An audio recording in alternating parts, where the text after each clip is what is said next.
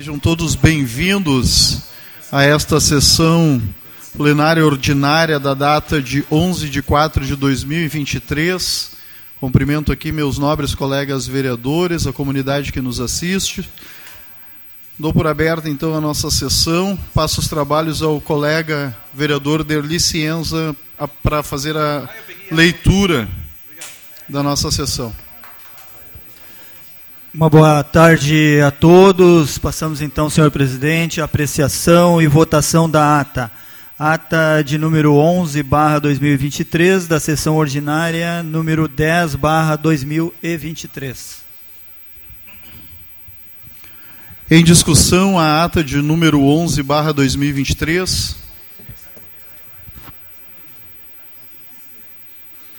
Em votação.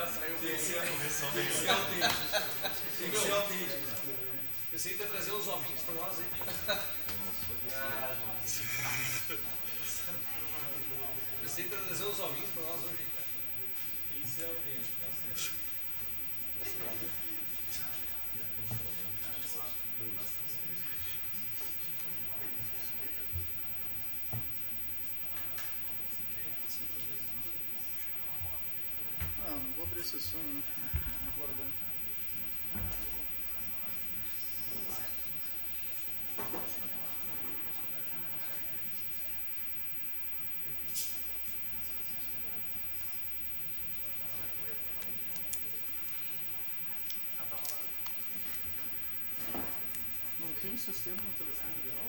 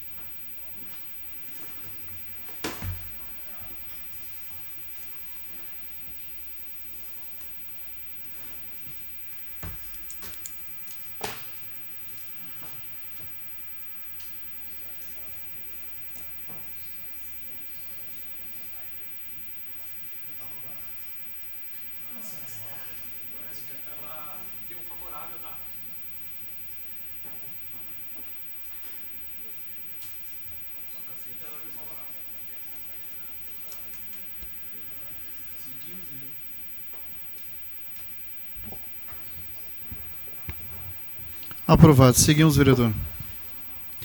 Passamos então para as correspondências recebidas. Resposta oficial da EMEB Flores da Cunha, resposta ao ofício número 155/2023 desta casa. Ofício número 62598/2023 do DENIT em resposta ao ofício número 30/2023 desta casa. Ofícios números 1603 e 1607/2023 do Governo Federal em resposta ao ofício número 173 e 172/2023, respectivamente, desta Casa. Projeto de Lei Executivo número 97/2023, que autoriza a abertura de crédito suplementar no orçamento da administração direta do município de Esteio. Projeto de Lei Executivo número 98/2023, que autoriza a abertura de crédito especial no orçamento da administração indireta do município de Esteio para o exercício de 2023. Projeto de Lei Executivo número 99/2023, que autoriza a abertura de crédito suplementar no orçamento da administração direta do município de Esteio. Projeto de Lei Executivo número 100/2023, que autoriza a abertura de crédito suplementar no orçamento da administração direta do município de Esteio. Projeto de Lei Executivo número 101/2023, que autoriza a abertura de crédito especial no orçamento da administração direta do município de Esteio para o exercício de 2023. Projeto de Lei Executivo número 102/2023, que autoriza a abertura de crédito suplementar no orçamento da administração direta do município de Esteio. Projeto de Lei Executivo número 103/2023, que institui o programa Calçada Legal no município de Esteio. Eram esses, senhor presidente. Muito obrigado, vereador Derli Cienza. Seguimos agora então para a apresentação dos pedidos de providência. Passando então a apresentação dos pedidos de providências. Pedidos de providência do gabinete do vereador Sandro Severo são os de números 418 e 400, 419 e 420 barra 2023. Em discussão, os pedidos de providência do nobre colega vereador Santos Severo. Seguimos.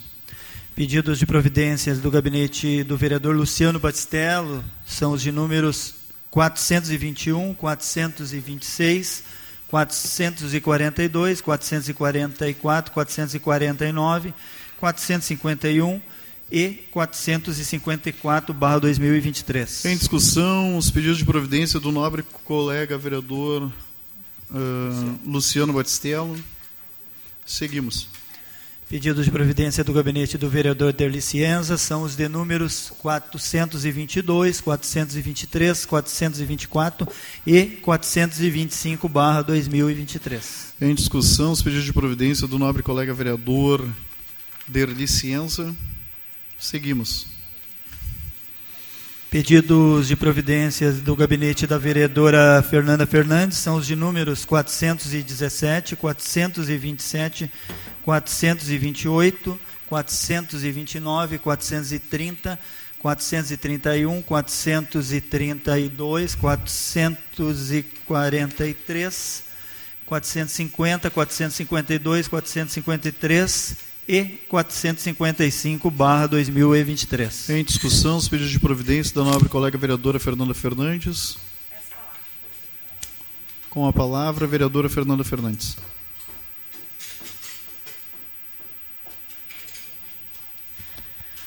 Então, senhor presidente, colegas vereadores, comunidade que nos assiste pelo canal do YouTube, comunidade aqui presente. Então, faço um destaque nos meus pedidos de providência. Né, em vista dos últimos acontecimentos também, uh, pedimos uma, a elevação dos muros e grades, né, que verifiquem em todas as escolas o, a elevação dos muros e grades para trazer mais segurança para as escolas. Junto com isso, também eu, eu peço que estude a possibilidade de ter mais vigias, né, com ser contratados vigias, nem né, que sejam uh, terceirizados, né, que estude a possibilidade para que fiquem nas escolas uh, durante, a, durante o período da aula, porque hoje, nas escolas, quem tem que abrir o portão é muitas vezes a merendeira junto ou a equipe diretiva, então, tendo esse vigia, ele faria esse controle e também evitaria uh, invasão né, de, de, de pessoas mal intencionadas.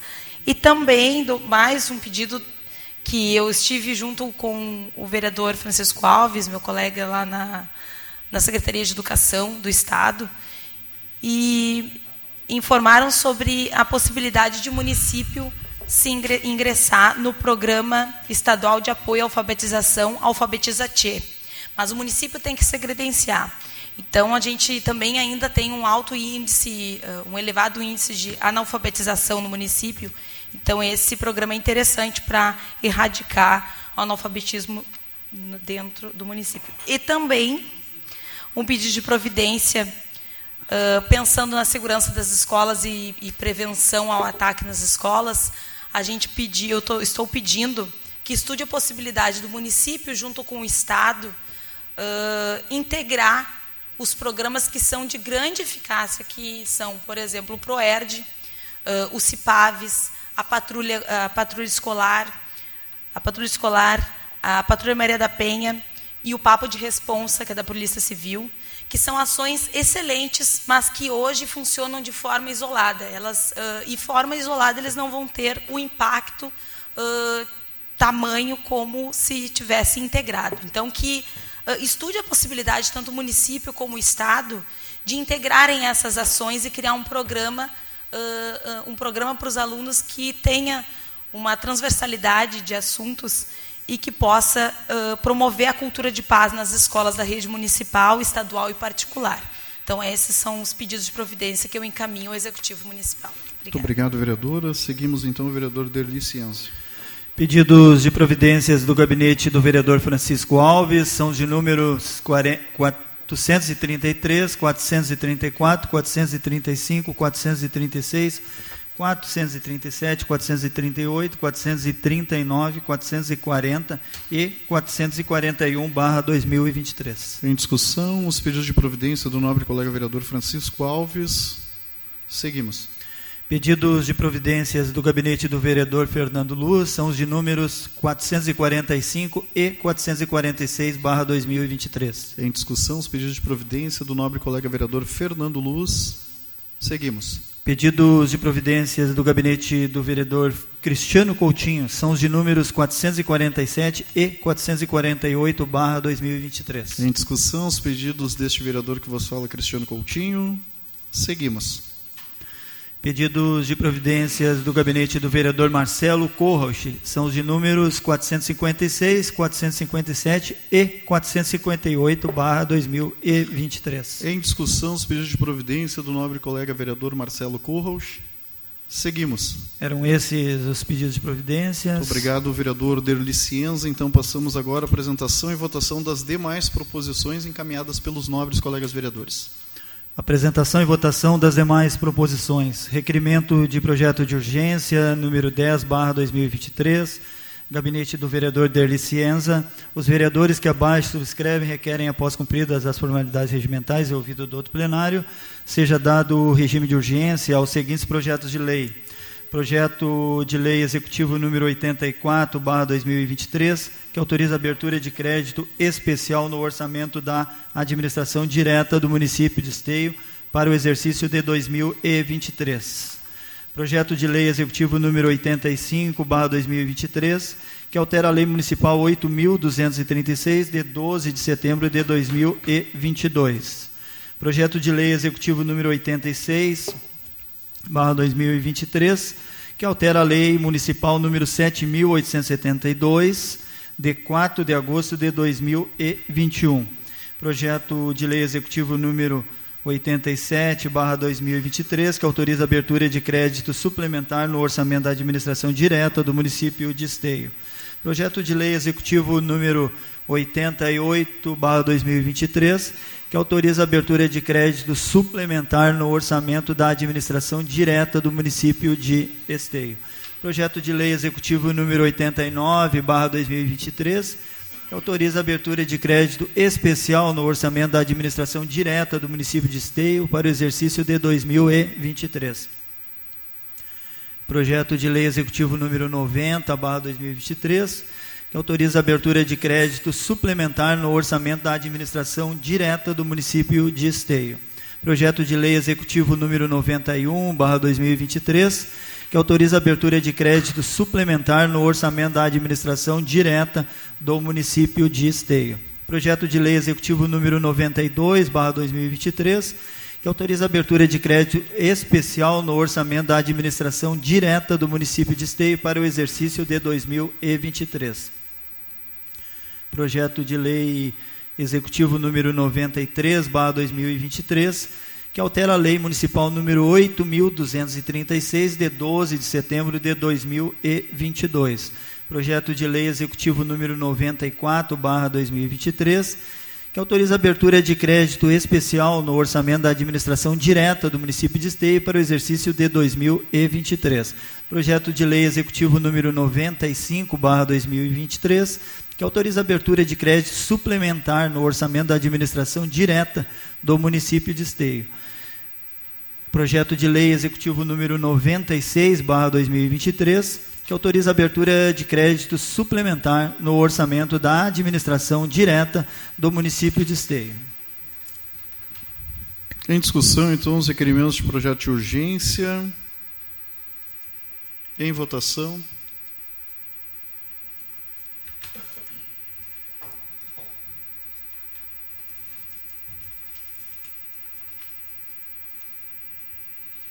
Aprovado. Seguimos. Passamos agora aos pedidos de informações. Pedido de informação de número 263, do, barra 2023, do gabinete do vereador Sandro Severo. Requer que seja encaminhado o ofício ao Poder Executivo Municipal, por intermédio de sua Secretaria Interveniente, Educação, solicitando informações do quantitativo locais internos e externos das câmeras de monitoramento já existente nas escolas. Em discussão, pedido de informação do nobre colega vereador Sandro Severo. Com a palavra o vereador Sandro Severo.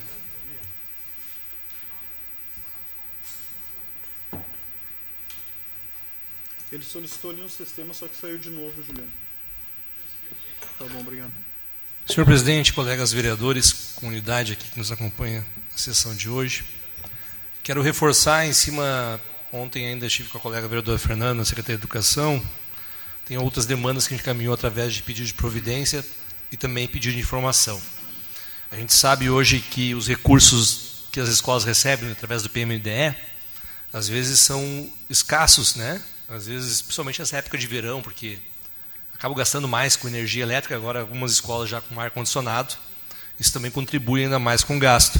E acaba faltando às vezes recurso para essa escola fazer a gestão de questões como uh, a instalação, ampliação de câmeras de vigilância nas escolas. Então, também é essa solicitação nossa, e para reforçar essa questão, esse momento todo uh, que a gente vive, na verdade, de violência nas escolas, nas comunidades escolares, uh, concluo aqui minha fala aqui, reforçando que acho que tem que partir de nós, vereadores, aqui também a conscientização. Muitos pais uh, ficavam bravos, principalmente acompanhei na época a minha filha estudou Oswaldo Aranha, na época que o Eduardo, a primeira gestão do Eduardo, junto com a vice-Cleia, quando o Eduardo fechou a escola e não permitia a entrada de pais e alunos, uh, uh, de pais na escola. Largava no portão e pegava no portão. A comunidade, na época, se revoltou, ficou bravo. E hoje eu entendo que a atitude do Eduardo foi correta e essa deve ser a atitude de todos os diretores de todas as escolas a criança se entrega no portão e se pega no portão. E se pega no portão. Porque se a gente abrir espaço para uma pessoa entrar na escola, duas pessoas, três pessoas, depois a gente perde o controle e uma regra, que deve ser uma regra, a exceção passa a virar a regra e a gente não tem mais controle de mais nada nas escolas. Então, acho que esse primeiro é uma coisa que, dependente do que for colocado, se for colocar vigia na porta, se for ampliar, aumentar muro, se for uh, colocar câmeras de vigilância, o que pode ser feito de imediato é proibir a entrada nas escolas. Pega no portão, larga no portão. Acho que isso eu falei ontem na secretaria junto com a vereadora Fernanda. Acho que é uma atitude que não depende de nada a não ser uma, um gesto, uma atitude para a gente proteger as nossas comunidades escolares. Mas no mais, seguimos em frente, sabe, entendendo que a gente possa ampliar, qualificar cada vez mais, protegendo a comunidade escolar. O CIPAV está aí, e o CIPAV pode contribuir para o projeto que é as comissões internas de prevenção contra a violência e acidente nas escolas, para que através das comissões a gente possa pensar ações e políticas públicas para melhorar e qualificar a segurança nas escolas. Obrigado. Muito obrigado, vereador. Em votação.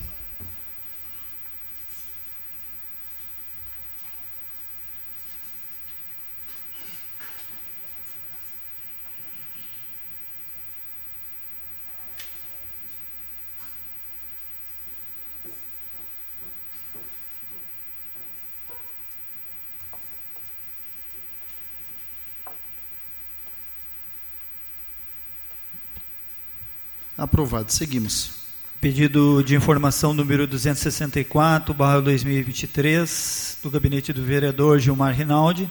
Requer que seja encaminhado ofício ao senhor prefeito solicitando informações se a administração municipal inscreveu projetos para habitação do município no chamamento público, edital de chamada pública número 1, barra 2023, que destina recursos para financiar projetos voltados para a prevenção à violência e à criminalidade contra mulheres e meninas, abrangendo uma das seguintes áreas temáticas.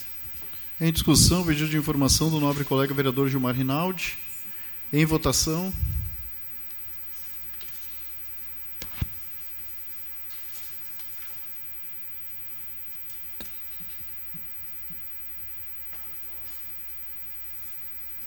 Aprovado. Seguimos, vereador. Pedido de informação número 265, barra 2023, do gabinete do vereador Léo Damer. Requer que encaminhe ao Poder Executivo para que informe a previsão de reajuste do repasse dos recursos da autonomia nas escolas municipais. Em discussão, pedido de informação do nobre colega vereador Léo Damer. Com a palavra, o vereador Léo Damer.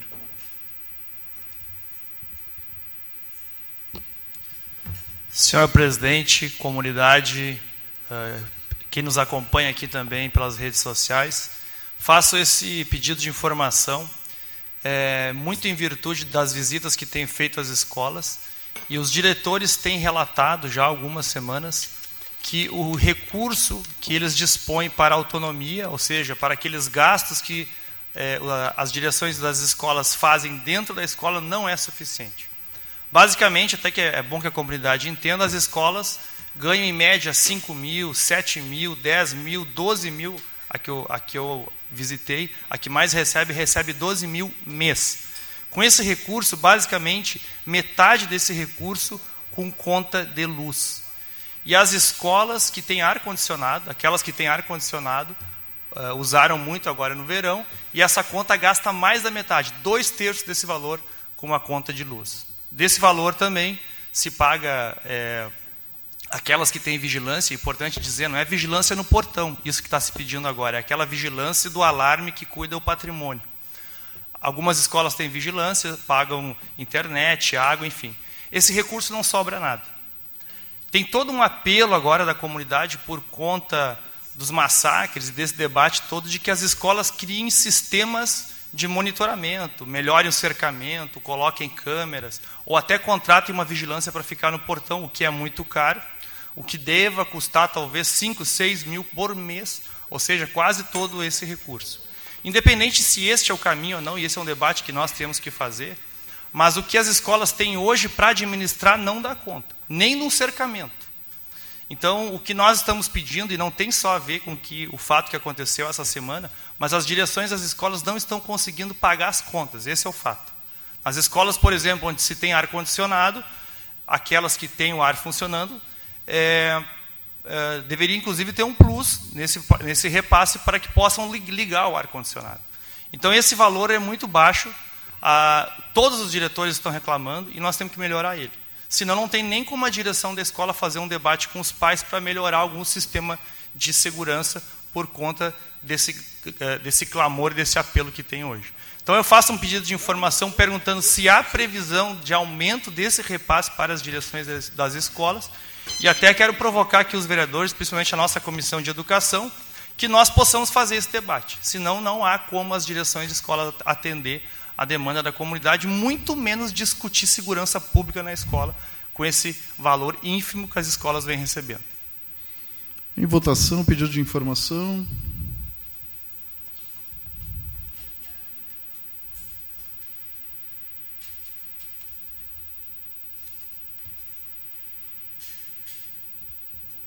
Aprovado. Seguimos, vereador. Pedido de informação número 266, barra 2023, do gabinete do vereador Léo Damer, requer que encaminhe ao Poder Executivo para que informe a previsão de realização da obra e projeto do muro caído em condições precárias na Escola Municipal Érico Veríssimo. Em discussão, pedido de informação do nobre colega vereador Léo Damer. Em votação.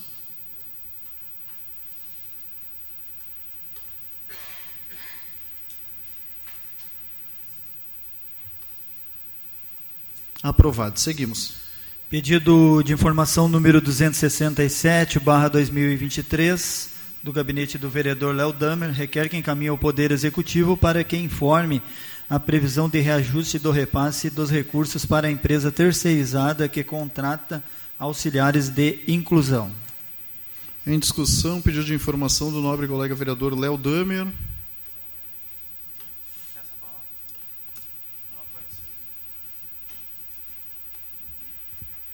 Com a palavra o vereador Léo Damer. Colegas vereadores, comunidade, uh, este pedido de informação então se refere àqueles profissionais que são os auxiliares de inclusão, aqueles que cuidam das crianças que têm é, autismo ou outra, ou outra PPD.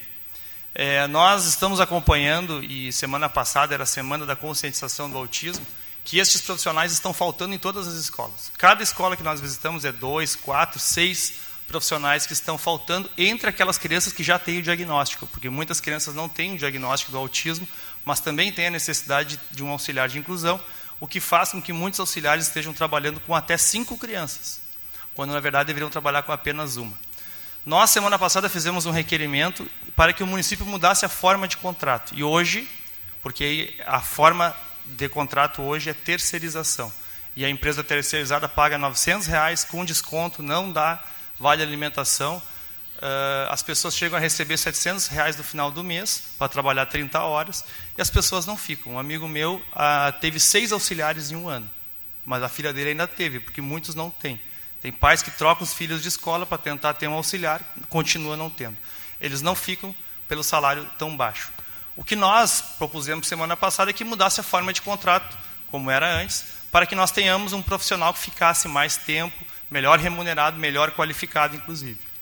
É, agora, o que estou propondo é que o município também pense em aditivar esse contrato, porque pagando 900 reais com desconto, dando 700 reais, que é o que sobra no final do mês, ninguém vai trabalhar em escola e não dá para o município exigir a qualidade do currículo.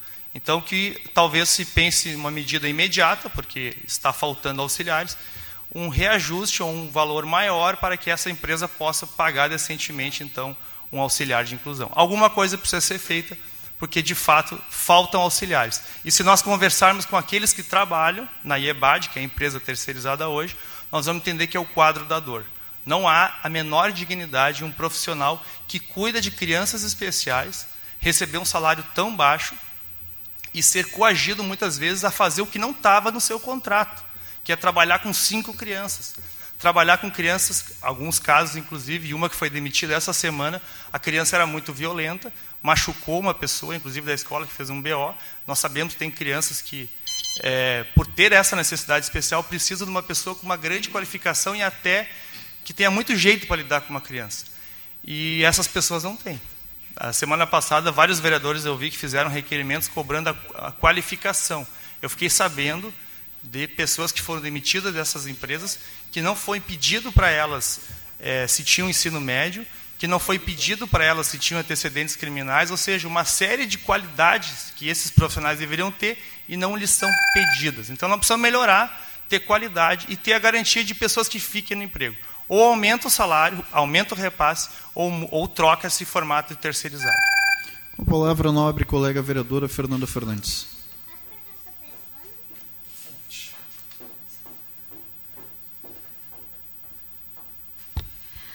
Então, senhor presidente, colegas vereadores, mais especificamente o colega vereador Léo Damer, ontem estive, então, juntamente com o vereador Sandro Severo, lá na Secretaria de Educação, e também questionamos esse assunto. Né?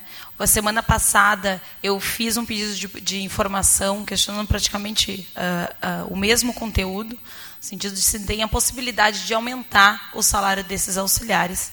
É, acho que, e ontem tivemos como resposta que esse contrato tem que ser revisto, né, porque em função de uh, ter muitos auxiliares já, eles só têm como aditivar 25% e, e, e os laudados, os alunos com laudados aumentaram muito, então eles vão precisar de auxiliares de, de inclusão e isso aumenta muito. Né, é um custo muito alto para a Secretaria de Educação e por isso eles estão vendo o que, que o que, que falta de, de, de, auxiliares. Também tem a questão que não pode ter muitos alunos com deficiência nas, nas salas de aula, então tem que recolocar, né, realocar esses alunos.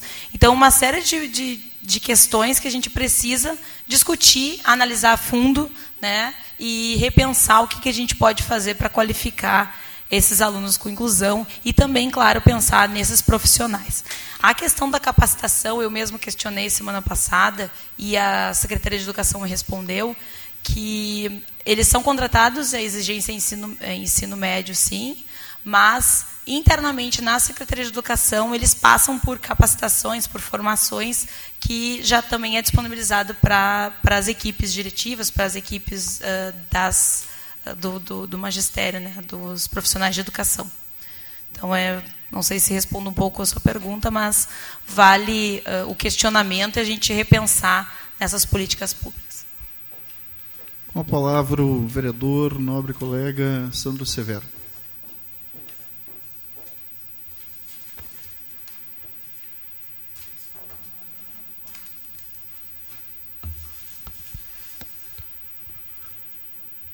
Vereador, eu me permito, assim como a gente estava discutindo agora há pouco, num pedido de providência, a questão: será que para além da segurança nas escolas, nós precisamos cultuar a cultura da, de paz nas escolas?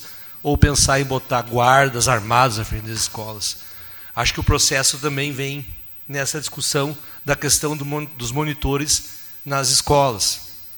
Porque, agora mesmo aqui eu estava revisando aqui a lei ALBI, na questão, e ela, ela no que tange, no que tange aqui a, a responsabilidade, né, uh, quando ela se faz uh, necessária, os limites e quem é atendido de acordo com a legislação, né, além das pessoas, estudantes com deficiência auditiva, visual, física, intelectual, com autismos, né? Às vezes, o que está acontecendo na rede também, vereador, é uma questão de conceito.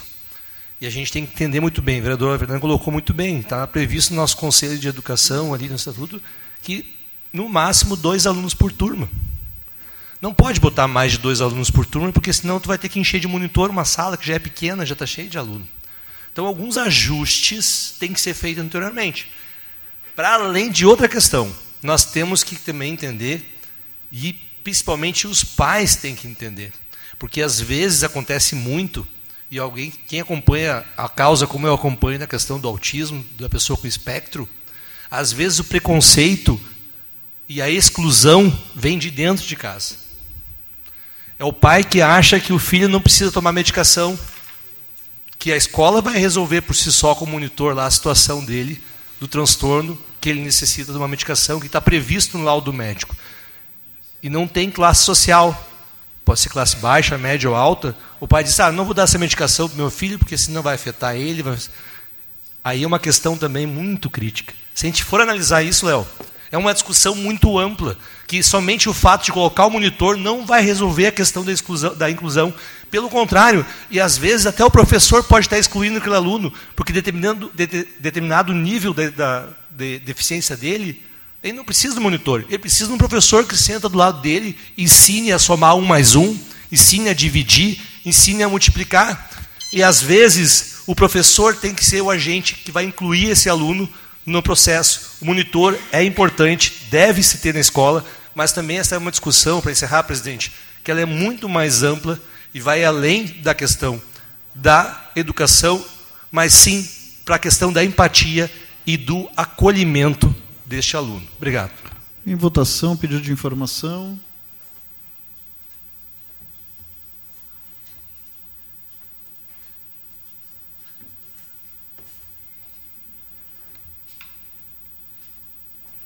Aprovado. Seguimos. Requerimento para outros órgãos de número 121/2023 da vereadora do gabinete da vereadora Fernanda Fernandes. Requer que seja encaminhado ao excelentíssimo senhor Luiz Inácio Lula da Silva, presidente do Brasil, com cópia ao Ministério da Justiça solicitando que seja incluso no Programa Nacional de Segurança Pública com Cidadania Pronace no biênio 2023-2024, denominado Pronace 2 lançado no dia 15 de 3 de 2023, o programa Jovem Cidadão Consciente, dentro do eixo Bolsa Formação. Em discussão, requerimento da nobre colega vereadora Fernanda Fernandes. Com a palavra, a vereadora Fernanda Fernandes.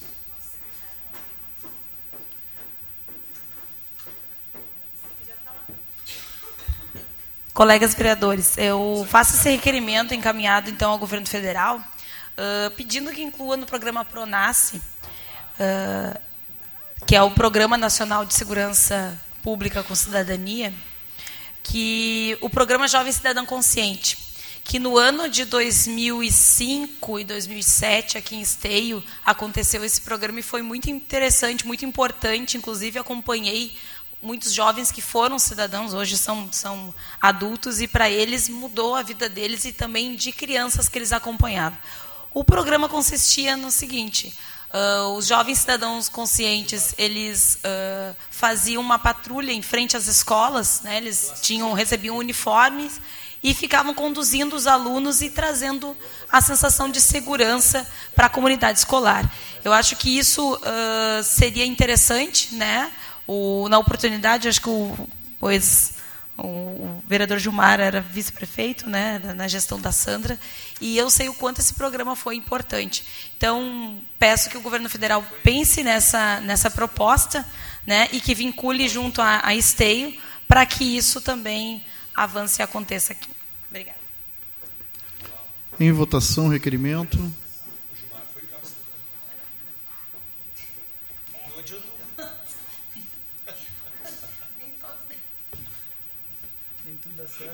Aprovado. Seguimos, vereador Deli.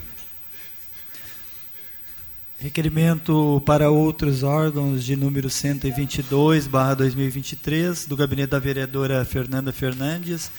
Requer que seja encaminhado ofício ao excelentíssimo senhor governador Eduardo Leite, com cópia à senhora Raquel Figueiredo, Alessandre Teixeira, secretária estadual de Educação, solicitando o credenciamento de esteio no programa Alfabetiza Tchê Programa que busca alfabetizar os estudantes gaúchos nas redes municipais e estaduais. Em discussão, requerimento para outros órgãos da nobre colega vereadora Fernanda Fernandes. Em votação. Gostaria de assinar junto, vereador.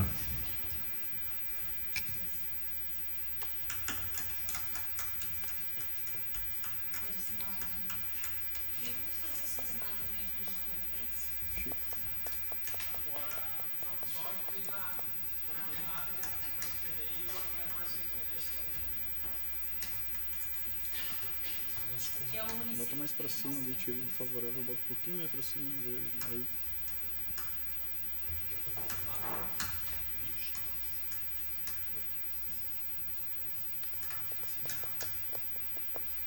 Vamos ver que tem, não tá na. Ele não está na internet direto? Não é para cima? É para cima atrás do computador.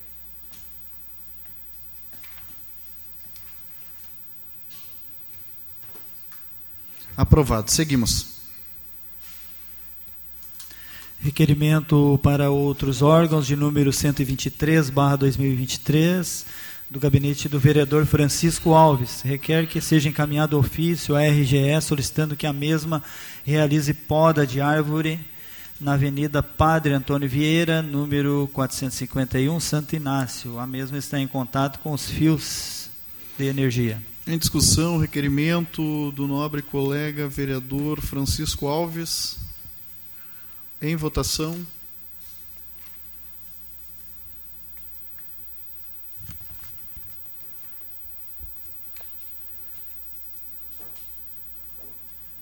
Aprovado. Seguimos. Requerimento para outros órgãos de número 124/2023 do gabinete da vereadora Fernanda Fernandes requer que seja encaminhado ofício ao Major Rafael Assis Brasil, comandante do 34 BPM de Esteio, solicitando reforço em colaboração à patrulha escolar na intensificação da ronda policial nas escolas do município, principalmente nos horários de grande fluxo de pessoas, entradas e saídas dos alunos. Pedido vem em função de diversas manifestações de pais, professores e equipe diretiva que estão apreensivos com as últimas divulgações nas mídias sobre novas ameaças de ataques nas escolas.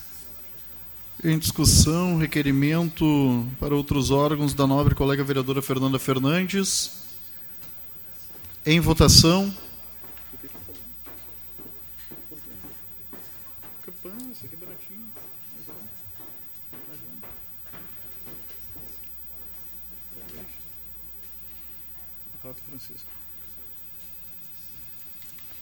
Aprovado. Seguimos, vereador.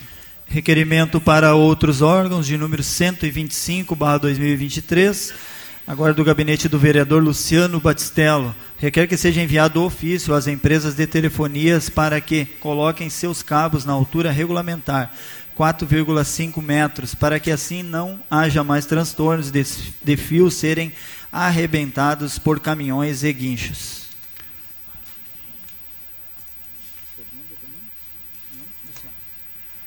Em discussão, requerimento para outros órgãos do nobre colega vereador Luciano Batistello.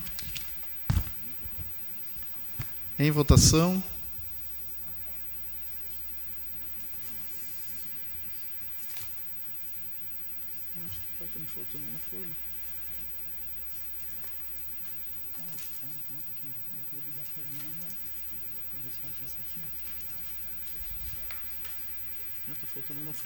Aprovado. Requerimento para outros órgãos de número 126, barra 2023, também do gabinete do vereador Luciano Batistello, requer que seja enviado ofício ao correio para que providencie a entrega das correspondências dos moradores do bairro Parque do Sabiá, pois, segundo os moradores, as cartas não estão chegando aos usuários. Em discussão, requerimento para outros órgãos do nobre colega vereador Luciano Batistello. Com a palavra, o vereador Luciano Batistello.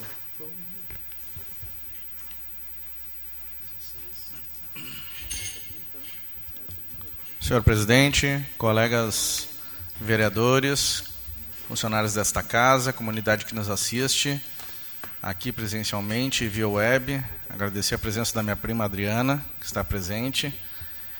Uh, presidente, na verdade eu estou reiterando este pedido que foi encaminhado na semana passada. Para minha surpresa, os Correios se negou em receber o documento com a informação sobre a entrega das correspondências no Parque do Sabiá. É inadmissível uma situação dessas.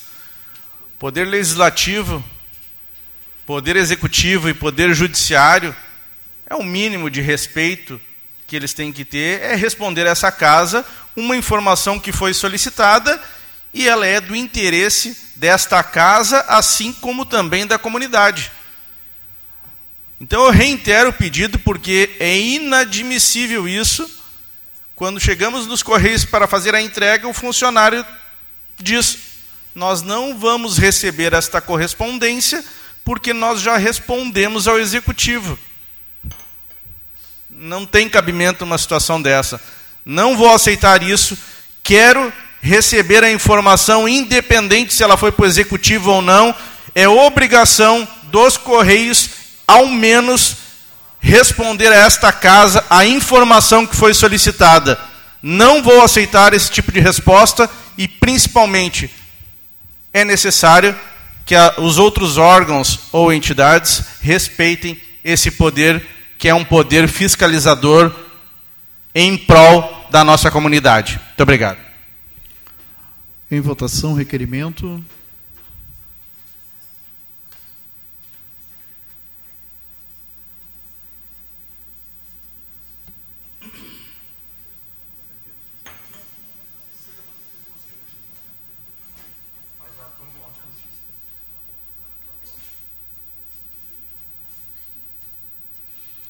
Aprovado. Seguimos, vereador.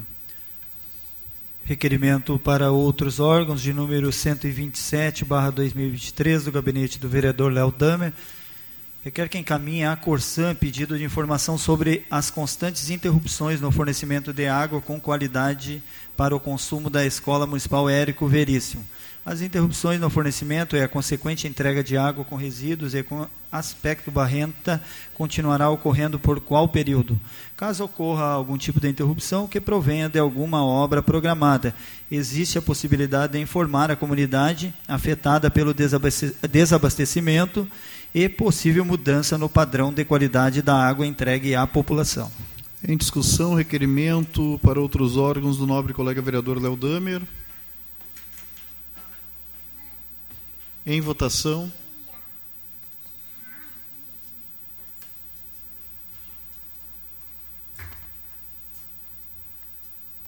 Aprovado. Seguimos. Requerimento para outros órgãos de número 128, barra 2023, agora do gabinete da vereadora Fernanda Fernandes. Requer que seja encaminhado ofício ao excelentíssimo senhor governador Eduardo Leite, com cópia ao secretário estadual de Segurança Pública, solicitando o aumento de, do efetivo da Brigada Militar na cidade de Esteio, com o objetivo, sugestão, que haja monitoramento nas escolas do município, coibindo ações de ataques e ameaças de violência que vêm acontecendo e causando pânico entre familiares, alunos e professores. Em discussão, requerimento da nobre colega vereadora Fernanda Fernandes. Em votação.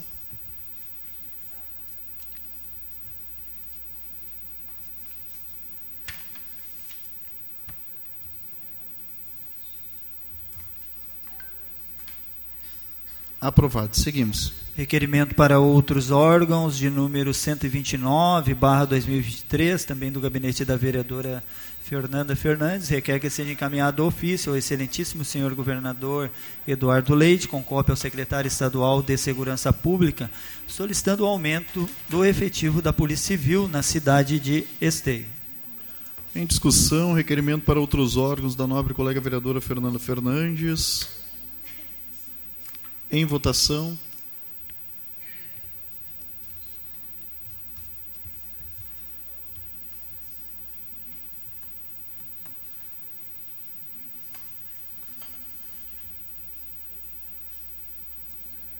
Aprovado. Seguimos. Requerimento para outros órgãos de número 130, barra 2023, também do gabinete da vereadora Fernanda Fernandes. Requer que seja encaminhado ofício ao excelentíssimo senhor governador Eduardo Leite, com cópia ao secretário estadual de Segurança Pública e cópia ao setor de inteligência da Polícia Civil, solicitando a criação de uma operação que foque nas investigações de perfis e publicações de criminosos em redes sociais sobre ameaças de ataques às escolas. Em discussão, requerimento para outros órgãos da nobre colega vereadora Fernanda Fernandes.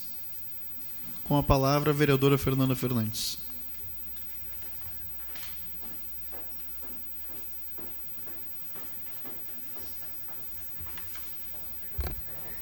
Colegas vereadores, então, faço esse requerimento, né, porque, uh, como alguns vereadores aqui já falaram, está realmente esse assunto né, nesse momento, nessa né, essa tensão, esse pânico. Então, a gente precisa, muita coisa circula nas redes sociais, muita fake news, dentre elas muitas fake, fake news, mas também a gente não pode subestimar, né? Isso precisa ser investigado. E as mães que me procuram, eu também faço esse, essa reflexão e peço que denunciem né, o perfil, que denunciem na, na, nas páginas de, de, de, da Polícia Civil, onde tem que tiver que denunciar. Mas esse requerimento, eu peço que eles criem uma operação específica para isso, porque está apavorando muito as mães, nós estamos cobrando o que tiver que cobrar dos, dos órgãos do poder público, mas cada um tem que fazer a sua parte. A gente precisa entender, fazer um amplo debate, ver o que, que nós precisamos ter de demandas que vêm das comunidades escolares, ver o que tem já de políticas públicas preparadas que daqui a pouco essa comunidade escolar não está sabendo e aí pode fazer uso dessas, desses direitos, né, dessas políticas, e confrontar, ver o que, que a gente pode agregar, fazer nesse momento reflexivo ações concretas que tragam mais qualidade de vida para os alunos, para os professores, que também, os profissionais de educação também estão apavorados. E nesse momento não é exigir da escola ou da, da, da comunidade escolar, é acolher, entender o que precisa e ir atrás de soluções. Obrigada. Com a palavra, vereador, nobre colega Fernando Luz.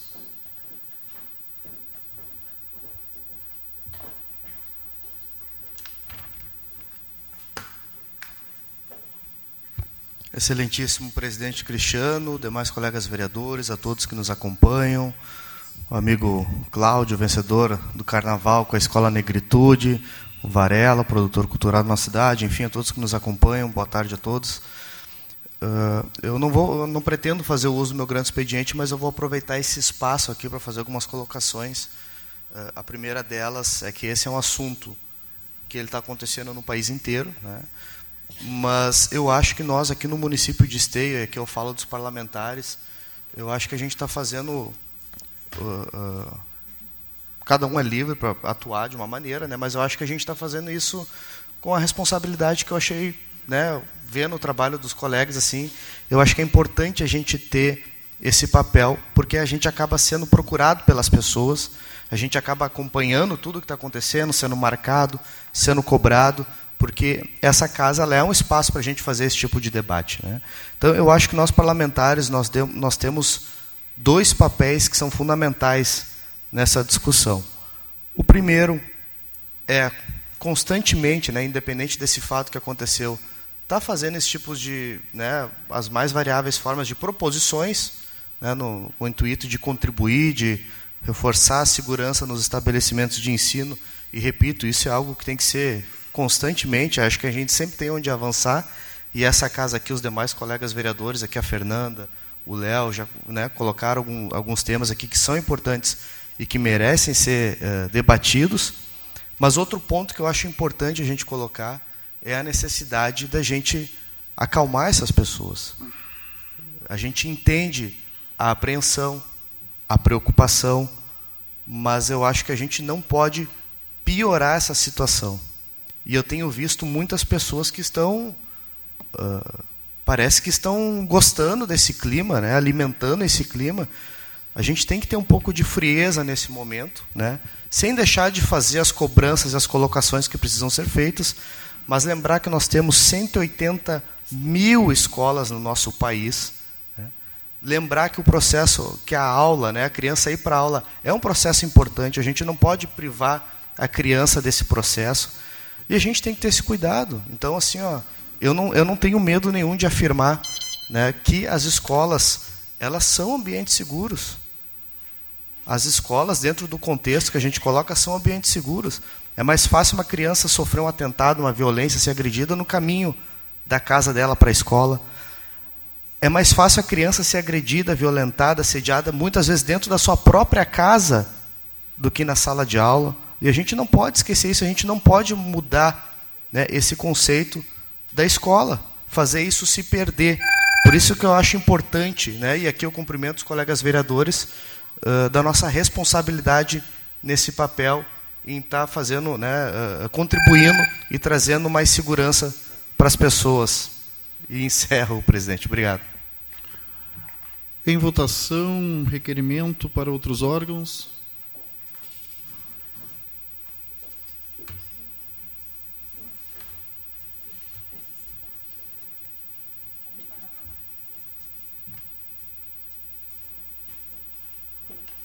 Aprovado. Seguimos. Requerimento para outros órgãos de número 131, barra 2023, do gabinete da vereadora Fernanda Fernandes, requer que seja encaminhado ofício ao Major Rafael Assis Brasil, comandante da Brigada Militar de Esteio, solicitando a união dos programas Patrulha Escolar, Patrulha Maria da Penha, Brigada Militar, PROERG, Brigada Militar, CIPAVES e Papo de Responsa, Polícia Civil, para a criação de uma programação de potência para a promoção da cultura da paz nas escolas da rede municipal, estadual e particular. Em discussão, requerimento para outros órgãos da nobre colega vereadora Fernanda Fernandes. Em votação.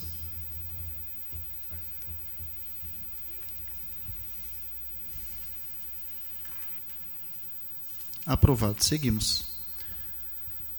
Requerimento para outros órgãos de número 132, barra 2023, também do gabinete da vereadora Fernanda Fernandes, requer que seja encaminhado ofício ao secretário estadual de Segurança Pública com cópia ao chefe de polícia do Estado, senhor Fernando Antônio Oliveira Sodré, solicitando a união dos programas Patrulha Escolar, Guarda Municipal, Patrulha Maria da Penha, Brigada Militar, Proerd, Brigada Militar, Cipaves e Papo de Responsa, Polícia Civil, para a criação de uma programação de potência para a promoção da cultura da paz nas escolas da rede municipal, estadual e particular. Em discussão, requerimento para outros órgãos da nobre colega vereadora Fernanda Fernandes. Em votação.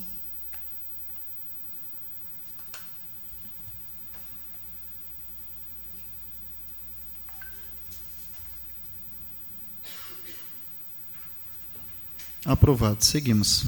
Requerimento para outros órgãos de número 133/2023, agora do gabinete do vereador Marcelo Corrauch. Requer que seja enviado ofício à Corsan reiterando o pedido para que a empresa providencie capina, limpeza e pavimentação da calçada no Arroio Esteio, na Avenida Luiz Pasteur, próximo ao número 2989. Em discussão, requerimento para outros órgãos do nobre colega vereador Marcelo Corros. Em votação.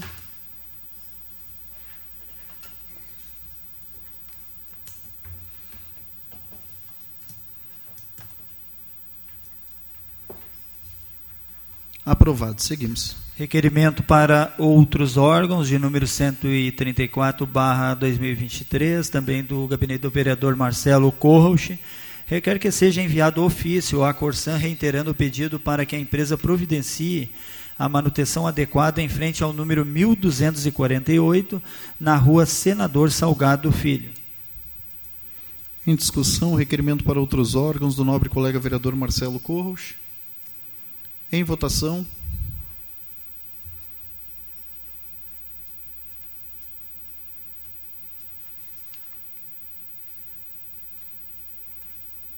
Aprovado. Seguimos. Requerimento para outros órgãos de número 135/2023 do gabinete do vereador Gilmar Rinaldi requer que seja enviado ofício à RGE solicitando a retirada dos galhos das podas feita pela RGE nos seguintes endereços: Rua Taquari 220, Rua São Jerônimo 36 e Rua Bento Gonçalves. Em discussão, requerimento para outros órgãos do nobre colega vereador Gilmar Rinaldi. Em votação.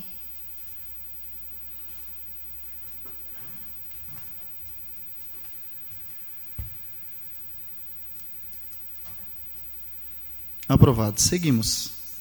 Anteprojeto de lei número 9, barra 2023, do gabinete do vereador Francisco Alves. A presente proposta de projeto de lei municipal tem por objetivo a instalação nas escolas municipais botões de pânico, alarmes e criar protocolos de segurança para a identificação de situações de risco seu uso, atendimento pelas forças de segurança municipal e a comunidade escolar nos casos de emergências extremas e da outras providências.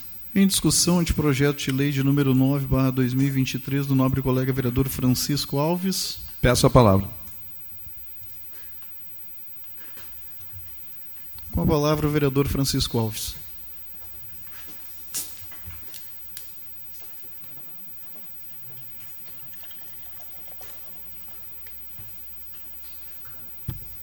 Gostaria de cumprimentar o vereador, presidente dessa casa, Cristiano Coutinho, aos colegas vereadores, a nossa vereadora Fernanda Fernandes, a prof. É, Cirlei e as mulheres do PL que se fazem presente, a Lilian, do Amigos do Nick, é, a Estela, representando aqui o nosso Executivo Municipal, é, o nosso uh, suplente de vereador Amaro, o Varela, é, os, a prof. Melissa, que trabalha na formação dos pequenos, das crianças e também dos adultos, né? é, aos colegas lá de São Leopoldo, que nos brindam com a sua visita, o Valmor Zucchi e o Romar Bordion. É, eu comungo é, também com uma fala do vereador é, Sandro Severo, aonde a gente precisa é, estar junto às escolas e desmobilizar, que o vereador Fernando falou, uh, disso que hoje nós vivemos numa intranquilidade nas escolas. Uh, e hoje teve criança, adolescente que deixou de ir à escola porque a escola abre 10 minutos depois que ela chega em função do transporte escolar. E aí as crianças ou adolescentes ficam à mercê na calçada. Uh, e eu convido daí a comissão de educação para que a gente faça né, as visitas nas escolas e que possamos convencer a equipe diretiva que uh, seja é, dado possibilidade para que as crianças entrem na escola. E esse anteprojeto, eu tinha colocado ele é, no dia 10 de 5 de 2021, né, depois que a gente já tinha passado pelo aquele atentado lá em 2020 em Santa Catarina. E volto de novo com ele por entender da necessidade. E no meu grande expediente eu vou falar também do fato que o, que o Fernando falou aqui, que é de vender o quanto pior, melhor. E a intranquilidade e a falta de respeito com a nossa comunidade. E dentro do, do, do anteprojeto, é, aqui a gente consegue mostrar todos os equipamentos necessários né, para dar uma qualidade maior dentro do anteprojeto é que, é, e também os objetivos. Né? A instalação do botão de pânico, a criação de protocolos de segurança, a qualificação e treinamento de servidores, o treinamento de informação à comunidade, a implementação de uma organização de fóruns online, presenciais, com a comunidade, com a secretaria, com os órgãos públicos, né, que vai realmente capacitar nós para um momento adverso. Né, e que todas as forças de segurança se, se unam se, fazem presente, se façam presente dentro desse nosso anteprojeto. É, nós temos sete viaturas da Guarda Municipal transitando diariamente, ou seja, muito próximo de cada evento que possa acontecer.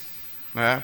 E em menos de três minutos, por estudos feitos, as viaturas estarão nos locais. É, então, nós temos tecnologia, nós temos trabalho, nós temos equipamentos é, e o botão de segurança não é mais aquele fixo que fica embaixo, em lugar escondido, tu carrega no bolso, né, uh, e qualquer pessoa né, que sinta qualquer movimento adverso pode acionar. E nos traz, sim, grande é, é, condição de segurança. E que, bem dito foi aqui, muitas vezes, na grande maioria das vezes, não acontece nem na entrada e nem na saída. São períodos é, que as pessoas estão desenvolvendo suas tarefas, e aí movimentos que nem esses às vezes se tornam despercebidos, terminam pulando o muro, terminam adentrando é, as escolas. Quero deixar o meu abraço aqui também para o Cláudio, né, do Negritude, e um parabéns de coração. Obrigado. Em votação, então, o anteprojeto de lei de número 9, barra 2023.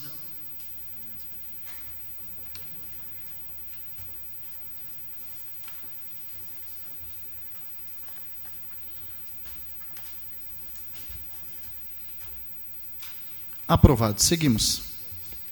Seguimos agora, então, senhor presidente, com as moção. Moção de número 66, barra 2023, do gabinete do vereador Derli Cienza. Moção de parabenização à EMEB Luísa Silvestre de Fraga, que no dia 7 de abril completou 54 anos de ensino. Atualmente a escola conta com 600 alunos e aproximadamente 70 funcionários, sendo administrada pela diretora Rosemary Kennedy. Em discussão, a moção de número 66, barra 2023, do nobre colega vereador Derli Cienza. Está à disposição aí para os vereadores. Em votação. Também gostaria de assinar, Juliano.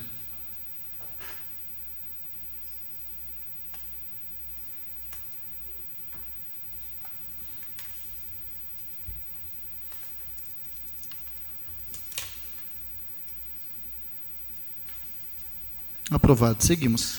Moção de número 67, barra 2023, do gabinete do vereador Derli Cienza, moção de parabenização à Escola Municipal de Ensino Básico Maria Lígia Andrade Hack, extensiva à sua equipe diretiva, demais colaboradores, pais e alunos, pelos seus 45 anos de existência, existência comemorados no dia 4 de abril. A escola conta com 679 alunos e 75 funcionários, sendo administrada pela diretora Carmen Gauer Ribeiro. Em discussão, moção de número 67, 2023, do nobre colega vereador Derli Cienza. Também está à disposição, vereador. Também gostaria de assinar, vereador Derli. Em votação.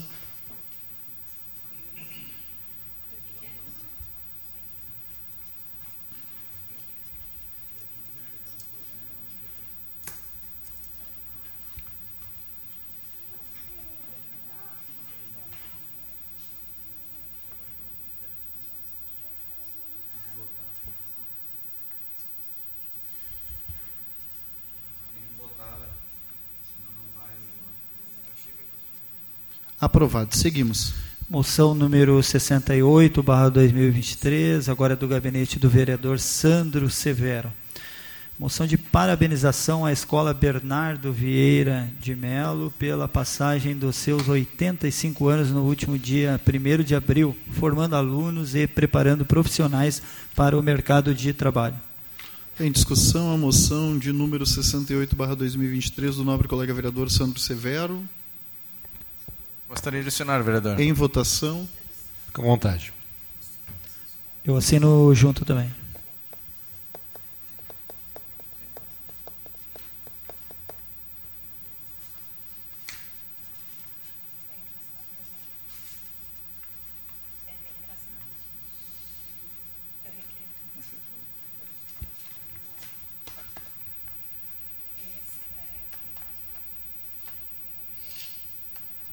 Aprovado. Seguimos. Moção número 69, barra 2023, agora é do gabinete do vereador Francisco Alves. Moção de parabenização ao senhor prefeito Leonardo Pascoal pela ação de entrega de armamento para a Guarda Municipal ocorrido em 10 de abril do corrente ano, objetivando cada vez mais o fortalecimento da segurança da nossa comunidade. Em discussão, a moção do nobre colega vereador Francisco Alves. Peço a palavra. Com a palavra o vereador Francisco Alves.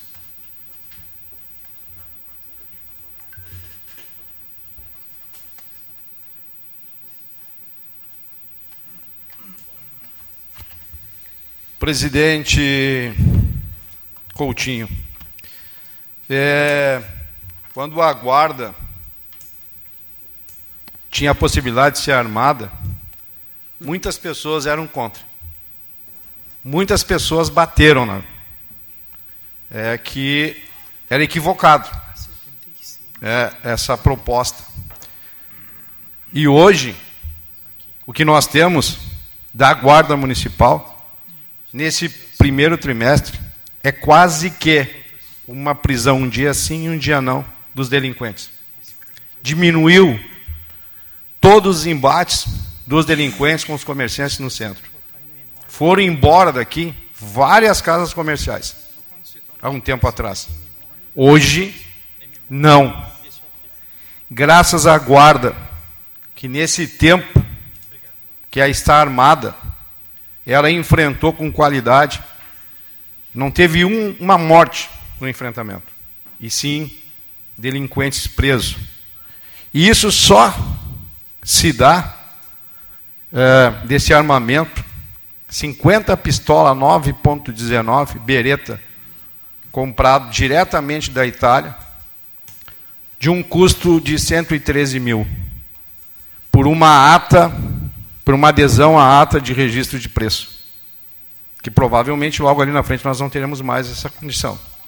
E que tem uma economia de em torno de 60% e não é e não é uma, um armamento. Ela é sim um instrumento de trabalho para quando necessário combater o crime. E ela é um IPI. E aqui o sargento Amaro, que é das forças de segurança, pode me contestar se eu estiver errado. Ela, além de ser um instrumento de trabalho, ela é um IPI. E pode ter certeza, com a sua risadinha assim, né, no cantinho da boca, mas pode ter certeza que é verdade. Ah? E, e essa, uma compra internacional, que é muito difícil de nós é, voltar a fazer. Então, parabenizo sim ao, ao prefeito por essa atitude. Mais de um ano tramitando essa compra.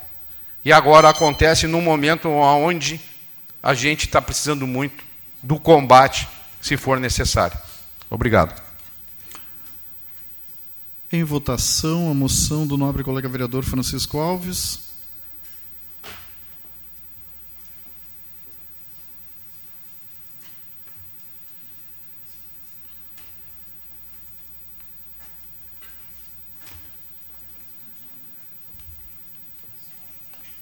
Aprovado. Seguimos.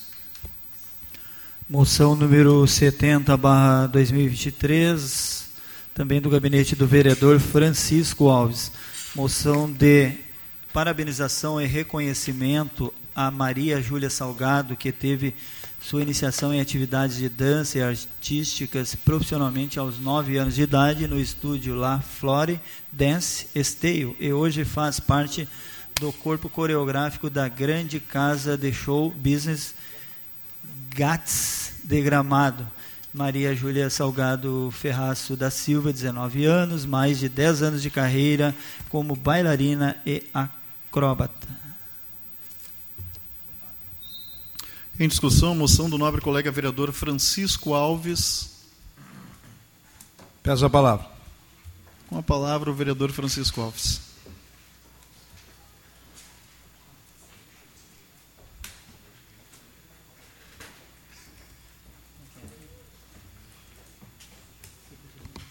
Prof. Sirley, que orgulho tu deve sentir, né? A família num projeto internacional. Gramado recebe o mundo todo. O segundo lugar mais visitado no Brasil. Só perde para o Rio de Janeiro, Cristo Redentor. E tem uma neta fazendo bonito para os esteenses é um orgulho desmedido para nós, estenses. Imagina para a família. E como se não bastasse, a prof. Melissa, que é culpada de tudo isso acontecer. É, com nove anos e dez anos no trecho, mostrando o que temos de bom, de belo da nossa cultura e da cultura do mundo, né? As apresentações. E muitas vezes nós moramos do lado desses seres especiais uh, que já nascem para fazer a alegria do mundo e a gente desconhece. É, tenho vergonha de dizer que até pouco tempo atrás eu não sabia. E aqui vai né, a nossa homenagem singela, mas de coração.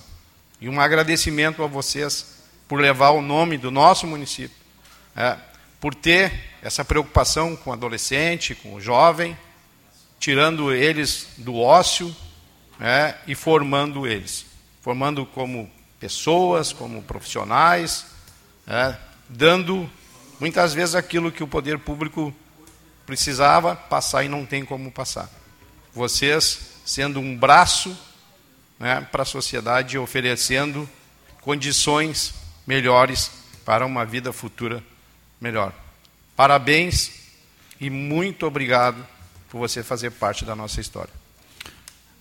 Em votação, a moção do nobre colega vereador Francisco Alves.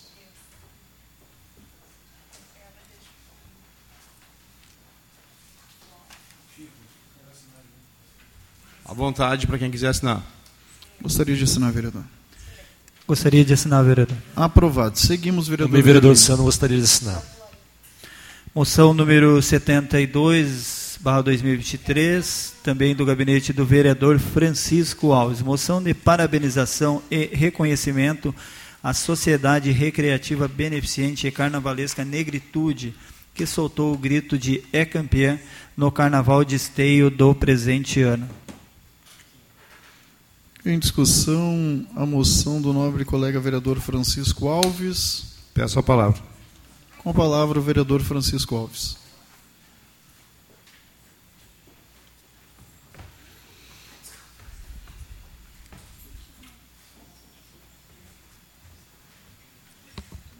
Cláudio, imagina o teu coração. Passaram-se algumas horas depois de passar na passarela e esperando o resultado. E sabendo que vocês tinham feito a lição de casa. E ficar na mão de jurado. Não é fácil. Mas foram brindados um trabalho é, que acontece o ano todo. É, e o carnaval não é o momento de passar na passarela somente. É um período longo de criatividade, de superação de dificuldade, de pegar um real e transformar em dez, porque a grana não dá. É, muitas vezes passando por adversidades dentro do próprio grupo, por limitações, por, por falta de condição de desenvolver um trabalho mais qualificado. É, eu tenho certeza absoluta, vocês são fantásticos naquilo que se propõem a fazer, da forma e a qualidade que vocês apresentam é, superam muitas das expectativas. E isso também, a sociedade carnavalesca, ela também passa pelo social, pelo auxílio que vocês levam às famílias, às crianças, né? passa também muitas vezes pela questão da saúde, né? se eh, reorganizando e trabalhando em prol de um integrante do grupo que saia no carnaval ou que seja aquele anônimo que fica lá atrás, trabalhando o ano todo. Então, vocês são uma grande célula da sociedade e que movimentam sim a economia também e que mantém a nossa cultura viva. Parabéns a vocês, que vocês continuem com essa garra, lutando e trazendo sempre para nós a alegria que o brasileiro tem, a criatividade que o brasileiro tem e a união que o brasileiro tem. Parabéns, Cláudio. Com a palavra, o nobre colega vereador Marcelo Corruch.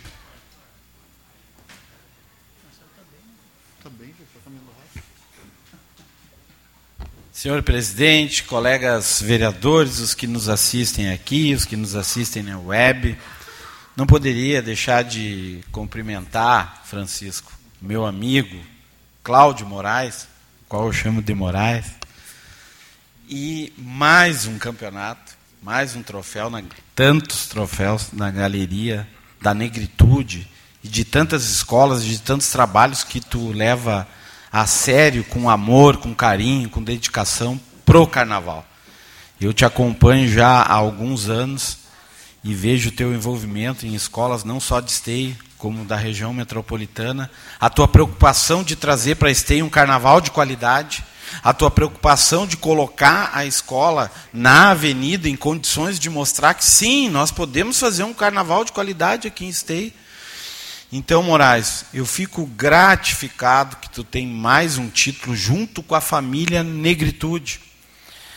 E o Chico falou muito bem do envolvimento anual, porque às vezes as pessoas pensam, ah, passou ali uma hora, que coisa mais fácil. Não, mas aquela uma hora custa um ano de dedicação. E é vendendo galeta, é vendendo quentinha, é fazendo rifa. E o Moraes não para, ele, ele, ele faz uma coisa, depois já, já vem com outra, e mantém o pessoal da comunidade mobilizado. E o carnaval é algo da cultura brasileira. Então, quando a gente vê, às vezes, o carnaval, por exemplo, de Porto Alegre, algumas coisas que a gente vê assim, ah, não, já não, não vamos transmitir mais na televisão, não vai fazer isso, não vai fazer aquilo. Parece que tem gente que quer que o carnaval morra, Cláudio. Quer que o carnaval acabe. Né? E gente como tu, pessoal da negritude, não vai deixar isso acontecer. Então, assim, Chico, eu vou pedir para assinar junto essa moção. Está à disposição dos vereadores. Porque é gratificante ver que me parece que esse ano houve já um aporte maior da prefeitura, que é importante, o poder público tem que se envolver, né? tem que aportar recursos, Porque foi isso que tu falou, Chico. É, é, um, é um momento de lazer, é um momento atrativo para pessoas, às vezes, que também não têm condições de um divertimento. E a escola de samba, aquela, aquela motivação do ano todo para chegar o dia numa estrutura boa ali na, na Expo Inter, né? Uh, alguns dizem que não, tem que voltar para a Avenida do Carnaval, mas isso aí eu, eu deixo para os carnavalescos decidir. Mas, enfim, dizer para ti, Cláudio, que é, Moraes, que tu és merecedor. Se tem um cara que merece todo o apoio, moção, troféu e dedicação, é tu e, claro, todas as entidades que são corajosas e que colocam o carnaval na rua. Parabéns, tu é o cara. Com a palavra, o nobre colega vereador Fernando Luz.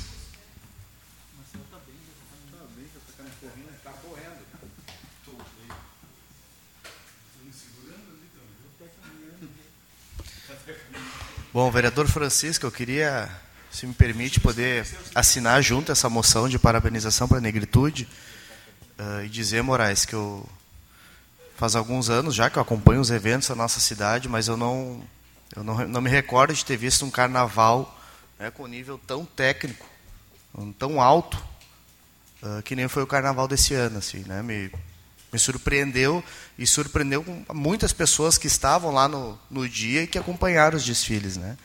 Então, uh, e, e, vem, e ser o vencedor desse, né, ser a escola campeã, é um motivo de orgulho. Né? A gente, eu estava lá com a minha camiseta da, da mocidade, torcendo lá para a escola que eu acompanho, mas eu acho que ficou em boas mãos. Eu acho que todas as escolas fizeram muito bonito, foi um evento muito bem organizado.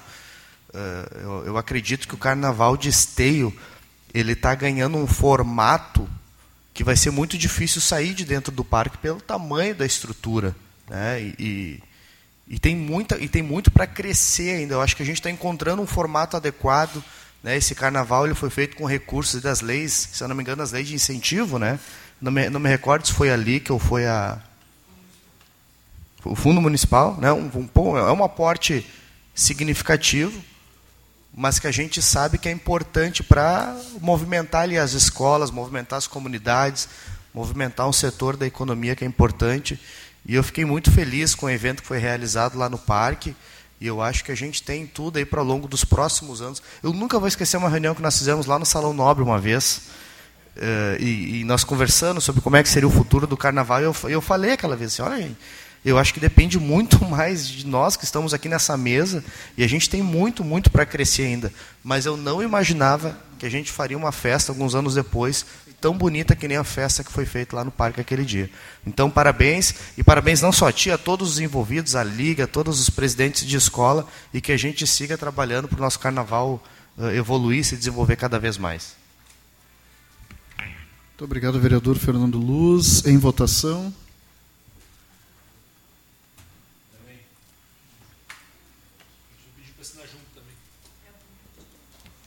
Aprovado. Seguimos, vereador Derli.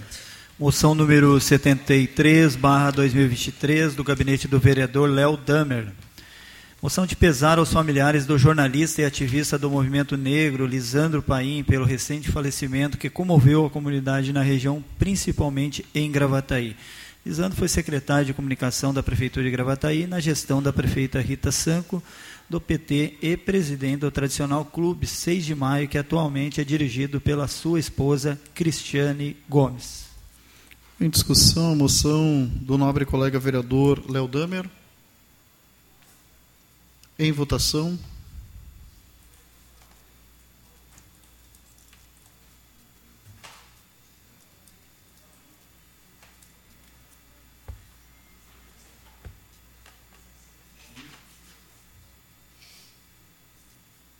Aprovado. Seguimos. Moção número 74, barra 2023, agora é do gabinete do vereador Francisco Alves. Moção de parabeniza parabenização ao Executivo Municipal, referenciamos aqui a senhora Estela Gomes Leves e o senhor Benedito Lopes pela realização, dedicação, comprometimento e efetiva organização da Feira do Peixe Esteio 2023.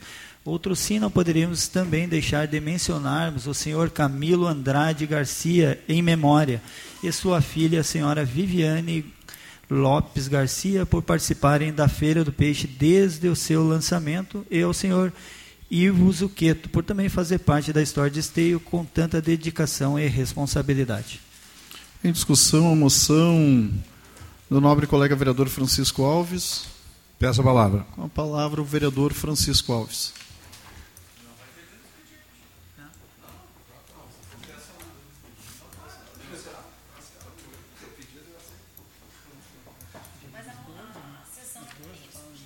É, a gente que vem acompanhando a, a feira do peixe há muitos anos, é, para nós é uma grata satisfação ver o que aconteceu esse ano.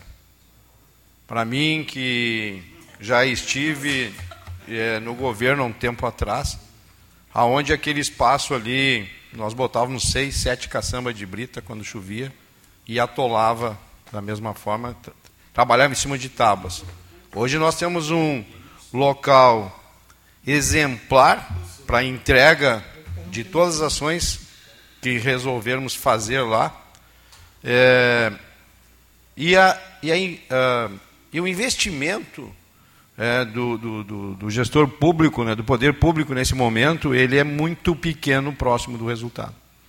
É, Estima-se um investimento de 12 mil reais é, da prefeitura para um crescimento fantástico, é, aonde foi comercializada 13 toneladas de peixe, aonde a praça de alimentação foram 26 mil, aonde o artesanato, que teve eh, pessoas que eu conversei que disseram, Estela, foi melhor que a Expo Inter. Não acredito que foi para todos, mas para muitos foi um período de venda melhor que o da Expo Inter. De 7 mil reais que foi movimentado entre os artesãos. E isso perfaz um total de 395 mil. Quase 400 mil na economia de esteio. E aí não tem como não lembrar de ti, Estela, que tão bem é, é, supervisiona e executa é, a, as ações externas da prefeitura, junto com o Benedito. É, é, eu não tenho, eu não imagino ver um evento da prefeitura que eu não te enxergue, que eu não te é, veja tu, a tua presença definindo e concluindo com uma qualidade enorme. Então, Parabéns a ti, parabéns ao Benedito, parabéns à administração pública, né, que vê na, nessa data um grande momento de, de integrar todos e não posso deixar de falar da Viviane, que está há 18 anos na Feira do Peixe, seu Ivo está há 17 anos, e eles representam os comerciantes desse período. É. A Viviane, família Danga, Jorge, esporte, carnaval, né? Então, a gente sabe que eles realmente impactam a, a sociedade né? e o nosso interior do nosso município. Então, parabéns ao poder público, ao prefeito Leonardo Pascoal, a vocês pela organização, a nossa comunidade que correspondeu. Sem a comunidade a gente não, não chegaria a esses números. Conclua, então, vereador. parabéns a todos. Com a palavra a vereadora Fernanda Fernandes.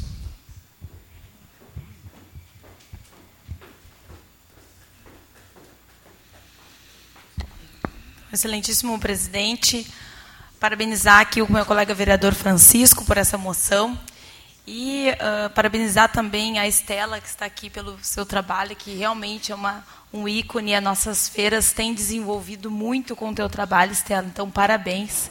E lembrar um pouco também da Feira do Peixe, que há muito tempo atrás eu trabalhava na prefeitura e comecei a organizar a Feira do Peixe, onde tínhamos apenas 20 bancas. E foi uma das primeiras feiras que o Danga, o Camilo e a família do Camilo e o Ivo Zuqueto participaram vendendo peixe. E eu me orgulho muito hoje essa feira ter crescido tanto, né? No final, quando uh, não trabalhei nos últimos tempos da prefeitura, na última feira, nós de 20 bancas nós fizemos, chegamos a ampliar até dois canteiros. Nós fizemos dois canteiros de feira do peixe e, e é muito uh, lindo de ver a história da feira do peixe, das nossas feiras porque isso trouxe muito incentivo, desenvolvimento local, desenvolvimento econômico local, que é o que eu acredito. Né? Antes, antes as pessoas tinham que ir a Porto Alegre comprar peixe e hoje tu tem uma, um produto de qualidade com preço bom aqui no nosso município e desenvolvendo e contribuindo para famílias dos nossos esteienses. Então, parabéns, Estela. Né, estende o cumprimento a todos os organizadores lá da feira e que orgulho acompanhar a história dessas feiras do nosso município. Obrigada. Em votação, a moção. Aos vereadores que quiserem assinar, está à disposição. Gostaria de assinar. Eu gostaria de assinar junto também, vereador. Aprovado. Seguimos, Derli. Outros requerimentos. Plenário número 17, barra 2023, do gabinete do vereador Léo Damer. Requer que encaminhe à mesa diretora pedido para que o presidente desta Casa Legislativa passe a conduzir as sessões ordinárias de acordo com o regimento interno. Em discussão, requerimento ao plenário. Com a palavra, o nobre colega vereador Léo Damer. Colegas vereadores, comunidade, então eu apresento um requerimento à mesa diretora é, e apresento então essa ideia, e eu faço questão de vir aqui até a tribuna explicá-la, que basicamente é que possamos conduzir as sessões ordinárias conforme o regimento interno. Então, dizer que o regimento interno é muito importante, na verdade, ele garante que todos os vereadores tenham a isonomia, o mesmo tempo e as mesmas condições de usarem os, seus, uh, os, os, vários tempos que uh, o rito legislativo prescreve para poderem falar. E eu uh, entendo que nós devemos aprimorar isso, basicamente, pela sessão da semana passada, onde eu alertei algumas questões que estavam sendo induzidas pela mesa contrárias ao regimento interno e faço questão de vir aqui explicar. Primeiro, eu tinha, na sessão passada, então, pedido é, uma parte ao grande expediente, fui orientado pela mesa diretora de que não haveria parte é, no grande expediente. Então, estou aqui com o artigo 87 e o artigo 90, que regem basicamente o grande expediente e as explicações pessoais. Não há nenhuma menção, nenhuma vedação à parte no grande expediente, há sim vedação à parte nas explicações pessoais. É só ler o artigo 87 e o artigo 90. Inclusive, lá no artigo é, 126, que fala especificamente da parte, diz quando ele não pode ser feito. E não há nenhuma vedação, então, ao grande expediente. Inclusive, muitas vezes foi feito. Muitas vezes nós fazíamos debates aqui, o grande expediente, sim, o vereador pode ceder um minuto para outro, desde que lhe seja pedido. Portanto, o primeiro erro na semana passada. Depois, no momento das explicações pessoais, um erro gravíssimo de interpretação, o que rege as explicações pessoais não é o vereador ser citado, como foi dito. O que o rege as explicações pessoais, e faço questão de ler, são atitudes pessoais assumidas durante a sessão, ou seja, um vereador queira se retratar de algo que disse, ou explicações à casa sobre incidentes que tenham se envolvido no transcurso do debate. Houve um incidente, sim, no transcurso do debate, basicamente entre eu e o vereador Derli, pela forma que nós defendemos ou não a escolha de diretores. Portanto, caberia explicações pessoais apenas a mim, porque foi ofendido, inclusive, pelo vereador é, Derli, e não ao vereador Fernando por ter sido citado o seu nome pelo vereador Derli. Sim, basicamente é o seguinte: nós não podemos fazer aqui uma tabelinha que um vereador fala um nome e chama o outro para reforçar o seu argumento. Então, aqui também há uma segunda transgressão há as explicações pessoais. E uma terceira, que aqui eu acho que é, nunca tinha visto, e aí o vereador Francisco usou aqui as explicações pessoais para dar um recado sobre uma agenda que ele teria. Também não há essa previsão no, nas explicações pessoais. Digo isso porque, ao fazer estes alertas, eu fui interrompido drasticamente e aos gritos, inclusive, pelo presidente da casa. E dizer, senhor presidente, que nós todos estamos, é, somos regidos pelo regimento interno. Não se ganha no grito.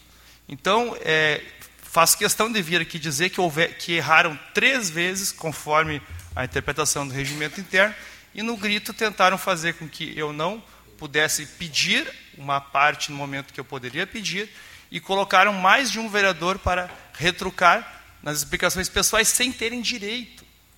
Eu, eu faço questão de vir à tribuna dizer isso, porque o presidente, senhor Cristiano, ele manda, mas não pode tudo. Ele precisa estar atento ao regimento interno. E se é para ganhar no grito, eu vou dizer que eu não tenho medo de grito, e vou gritar mais alto e vou chamar sempre aqui o jurídico para interpretar da forma que foi conduzida a sessão semana passada, não está de acordo com uma casa legislativa, que é uma casa de debates. O regimento externo está aqui para garantir a palavra de todos os vereadores, o direito das minorias, o direito da oposição e a democracia tem que ser preservada. Eu não sei se o senhor eh, não lê, não interpreta, ou o senhor é malandro, mas o senhor não pode estar acima do regimento interno. Com a palavra, o vereador Cristiano Coutinho.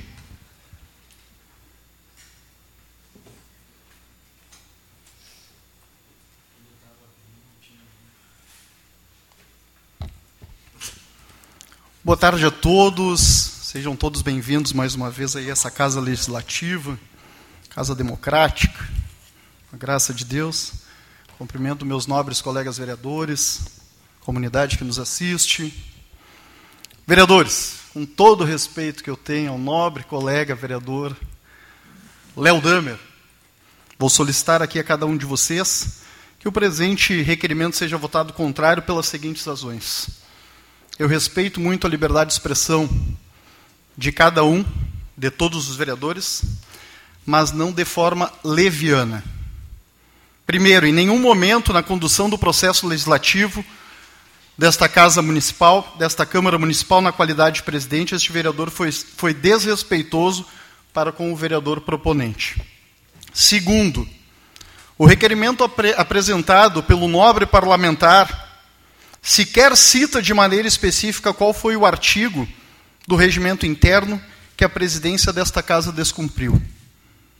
Tampouco o sobredito requerimento descreve quais são os fatos ou em que momento este vereador, na qualidade de presidente, dirigiu os trabalhos da Câmara em conflito com o regimento desta casa. Trata-se de um requerimento apresentado de forma genérica, sem especificações do caso concreto e, pior ainda, sem prova que sustente as alegações, com intenção nítida de tumultuar sempre as sessões e criar fatos políticos para poder explorar em suas redes sociais. Conforme todos sabem, já que é costumeiro tal tática utilizada pelo ilustre, excelentíssimo vereador Leodame. Aproveitando aqui que tem um tempo restante, a fim de que outro vereador, por desconhecimento do regimento interno da Câmara, não se ache que esta presidência esteja descumprindo o regimento, vou ressaltar algumas regras que devem ser observadas pelos nobres parlamentares quando quiserem fazer o uso da tribuna livre. Ou o uso da tribuna. Primeiro, nos termos do artigo 123, parágrafo 2 e 3 do regimento interno, o vereador que quiser debater as proposições, projetos, emendas e outros, deverá fazer sua inscrição no sistema eletrônico. Quando o presidente colocar a matéria em discussão, e a inscrição poderá ser feita até o fim do tempo do primeiro orador. Já tivemos aqui o caso do vereador Sandro, que pediu a inscrição ali pós a fala do primeiro orador, que foi negado. Nos termos do artigo 90, do artigo 123 do Regimento Interno, explicação pessoal é o tempo da sessão destinado a manifestações dos vereadores sobre atitudes pessoais em que tenham envolvido no transcurso do debate ou no exercício do mandato, devendo, devendo o vereador fazer a inscrição no momento em que o presidente coloca em discussão o uso das explicações pessoais no sistema eletrônico. Isso aconteceu com o vereador Francisco, que, no meu entendimento, foi uma pauta cedida pelo um discurso aqui da nobre colega vereadora Fernanda Fernandes, ao qual ele queria fazer um convite referente a essa pauta que foi discutida durante a sessão. Nos termos do artigo 90, parágrafo único do regimento interno, não é permitido a partes nas explicações pessoais. Peço que o nobre colega vereador se atente, então, de novo ao regimento interno e dê uma lida de novo nessa questão ali, nos termos do artigo 90, parágrafo único. Nos termos do artigo 126, inciso 1 do regimento interno, a parte é uma interrupção concedida, breve e oportuna do orador para indagação, esclarecimento ou contestação relativos à matéria em debate, não podendo ter duração superior a um minuto. O, ve o vereador só poderá apartear o orador se lhe, se lhe solicitar e obtiver permissão. Dito de outra forma, vereadores, não seja permitido pelo par parlamentar, o vereador solicitante do aparte não pode ficar falando juntamente com o orador ou interromper. Que isso é uma prática direto aqui, para chamar atenção, não sei para que, que é, mas deve ser para chamar atenção. Quinto, nos termos do artigo 126, parágrafo 3 do regimento interno, não será admitido a parte a palavra do presidente quando na direção dos trabalhos, ou seja, conforme o regimento interno. Isso aconteceu na sessão passada. Estava conversando e estavam indagando. Estava conversando e não é questão de ser autoritário ou não. É que aqui dentro tem regras e elas têm que ser cumpridas. Esse é o teu problema. Esse é o teu problema, vereador. O senhor não respeita. Eu fiquei sentado lá escutando o que o senhor estava falando. Esse é o seu problema, o senhor não respeita. Nos artigos do artigo 90, parágrafo único do regimento interno, caso o vereador decline do uso do grande expediente, não poderá transferi-lo para outro vereador, entendendo-se que também não se pode solicitar a parte, que já no mesmo regimento permite a transferência do grande expediente a outro parlamentar, mesmo declinando o parlamentar inscrito em razão de ser ato personalíssimo de direito do vereador inscrito. Então, assim, é só para deixar algumas regrinhas aqui que fazem parte do nosso regimento interno. Peço a compreensão aqui de ter extrapolado o, o meu tempo, mas é um desgaste enorme que se cria através desse circo todo que se transforma aqui dentro por conta de algumas atitudes desrespeitosas com essa casa. E digo mais, que esta casa aqui vai continuar sendo democrática com o uso da palavra de todos os vereadores e eu vou fazer as tratativas igual para todo mundo. Muito obrigado. Rebato no meu grande expediente. O senhor desviou o foco.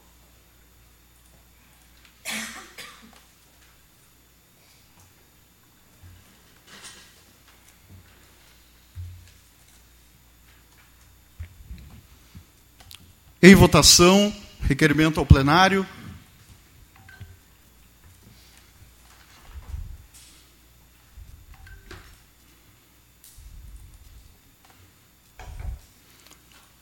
Reprovado com oito votos, vereador Luciano Batistello, vereador Francisco Alves, vereador Marcelo Corros, vereador Sandro Severo, vereador Derli Cienza, vereadora Fernanda Fernandes e vereador Fernando Luz. Dois votos a favor, Gilmar Rinaldi e Léo Damer. Seguimos. Outros requerimentos, plenário número 18, barra 2023, agora é do gabinete da vereadora Fernanda Fernandes. Requer que seja encaminhada à mesa diretora solicitando que a Secretaria da Câmara envie um e-mail para saúde da mulher saúde.rs.gov.br pedindo o empréstimo da exposição Saúde da Mulher. Em discussão, requerimento ao plenário de número 18, barra 2023, de autoria da nobre colega vereadora Fernanda Fernandes.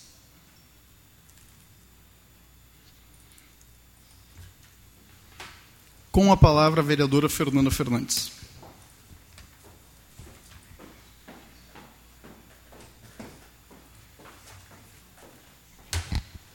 Excelentíssimo presidente, colegas vereadores, uh, específico neste requerimento, né, que nós precisamos fazer um requerimento para a mesa, mas uh, nem entrando no detalhe da, da discussão anterior, tá? que eu concordo e discordo em, em muitas coisas, porque tem uma somatória de erros e atitudes de muitos aqui na, na casa. Uh, mas eu só peço a essa mesa que flexibilize um pouco mais essas questões de, dos, do, com os gabinetes dos vereadores. Uh, creio que esse tipo de era uma questão simples que não precisava vir a um requerimento de, de plenário. Poderia ser tratado uh, de forma de, né, de, direta, né? E a gente até repassou o e-mail, era uma, uma questão simples, era só um e-mail para da casa solicitando essa exposição e que já estava praticamente uh, dado ok, enfim. Então só só isso assim que essa casa olhe mais para os vereadores e que flexibilize mais algumas tratativas nesse sentido. Obrigada.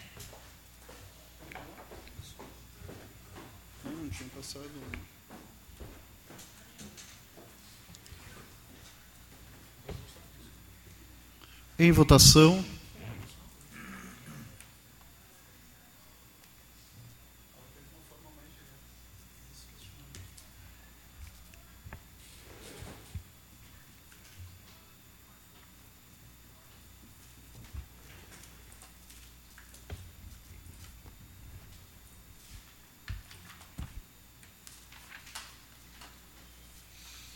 Aprovado. Seguimos, vereador. Eram essas as proposições, senhor presidente. Foram essas, então, a apresentação. Apresentação e votação das demais proposições encaminhadas aqui pelos nobres colegas vereadores. Passamos agora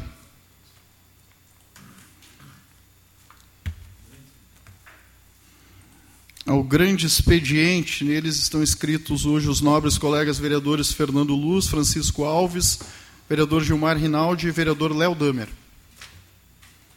Vereador Fernando Luz. Vereador Fernando Luz declina. Vereador Francisco Alves.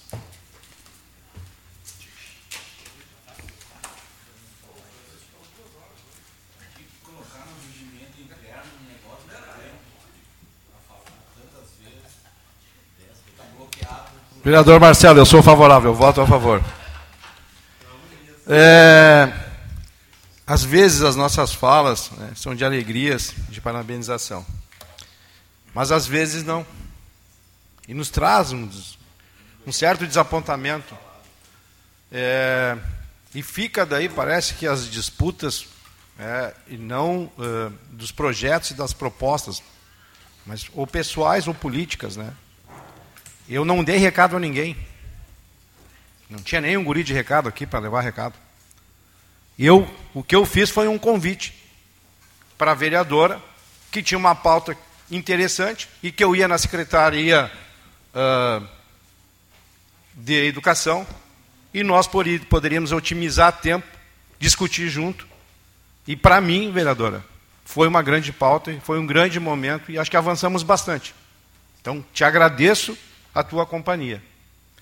Por outro lado, é, me entristece muito, é, porque eu tentei qualificar esse momento é, e otimizar. E quando foram feitas outras pautas, outras conversas, e quando é inclusive pedido é, a fala dentro do grande expediente da pessoa, que está falando, o vereador está falando, é, e aí vem querer falar, sabe, da questão que tu não acompanha o regimento interno moral de cueca, telhado de vidro. Por favor. E ainda uh, a, fala, a fala da municipalização das escolas. Fake news das, das pessoas, que o vereador uh, Fernando Luz tem razão. São os representantes do povo e deveriam estar lá na comunidade, acalmando, buscando a informação. Ah, mas o prefeito não me recebe. Ok, Pode ser verdade, eu não sei se é, mas não recebe. Secretaria Municipal de Educação. Estive lá, fomos lá, alguns vereadores. As escolas, estive lá, fomos lá. A Secretaria é, Estadual, tive lá com a, com a vereadora Fernanda. Com o prefeito, estive lá. Ou seja, hoje eu posso falar porque eu ouvi todas as partes mais de 80% das falas coincidiram, desde o nosso prefeito. E aí tem uma, uma PL de 2021, que é a 1351, é, do deputado Neucimar Fraga, do PSD do Espírito Santo, aonde ela versa sobre a obrigação da municipalização da primeira à quinta série. E, e, e ela, ela é lei, antes disso, quando a esfera municipal é responsável pelo primeiro grau, a esfera estadual pelo segundo, né, e a federal pelo terceiro.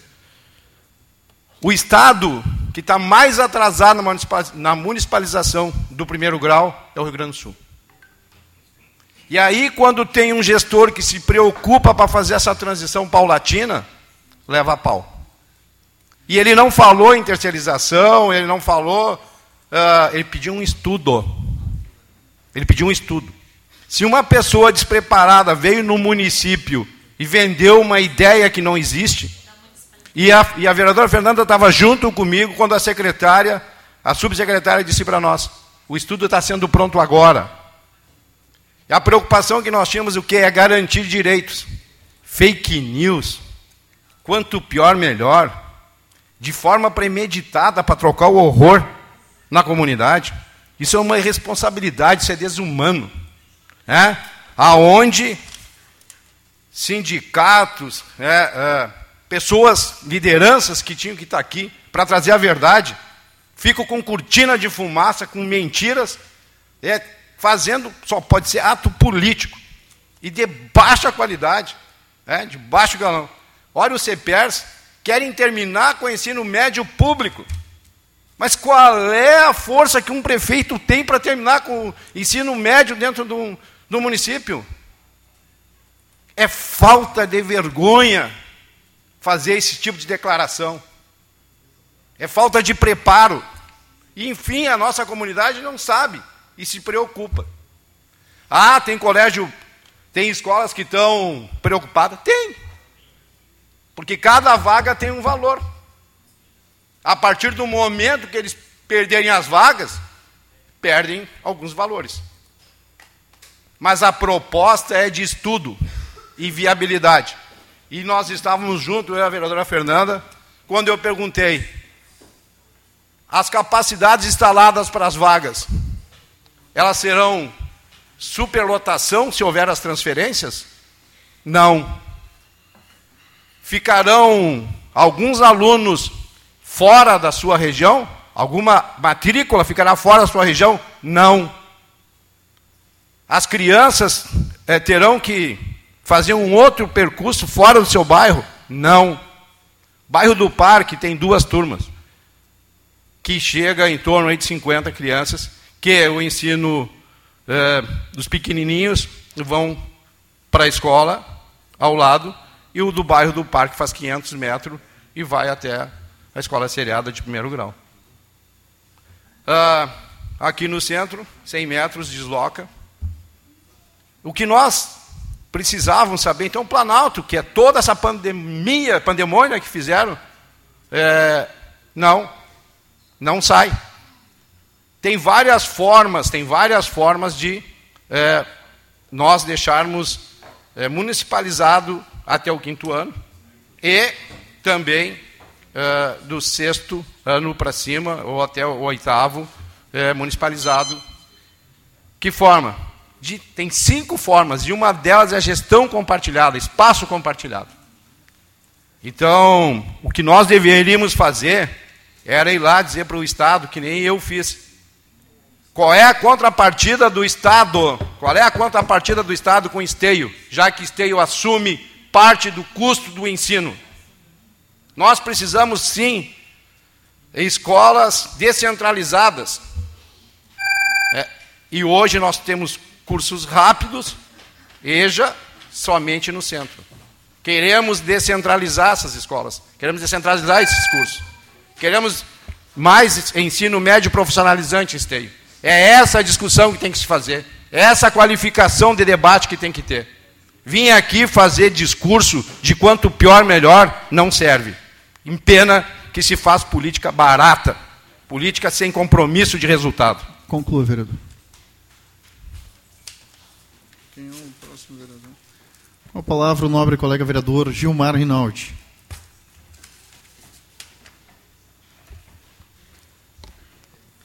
Presidente Cristiano, demais vereadores, vereadora Fernanda, quero cumprimentar os funcionários da Câmara, colegas de trabalho, cumprimentar também os integrantes do executivo aqui, nos nomes da Estela, da Carmen e do Amaro. Estive e estarei sempre né, nas belas feiras.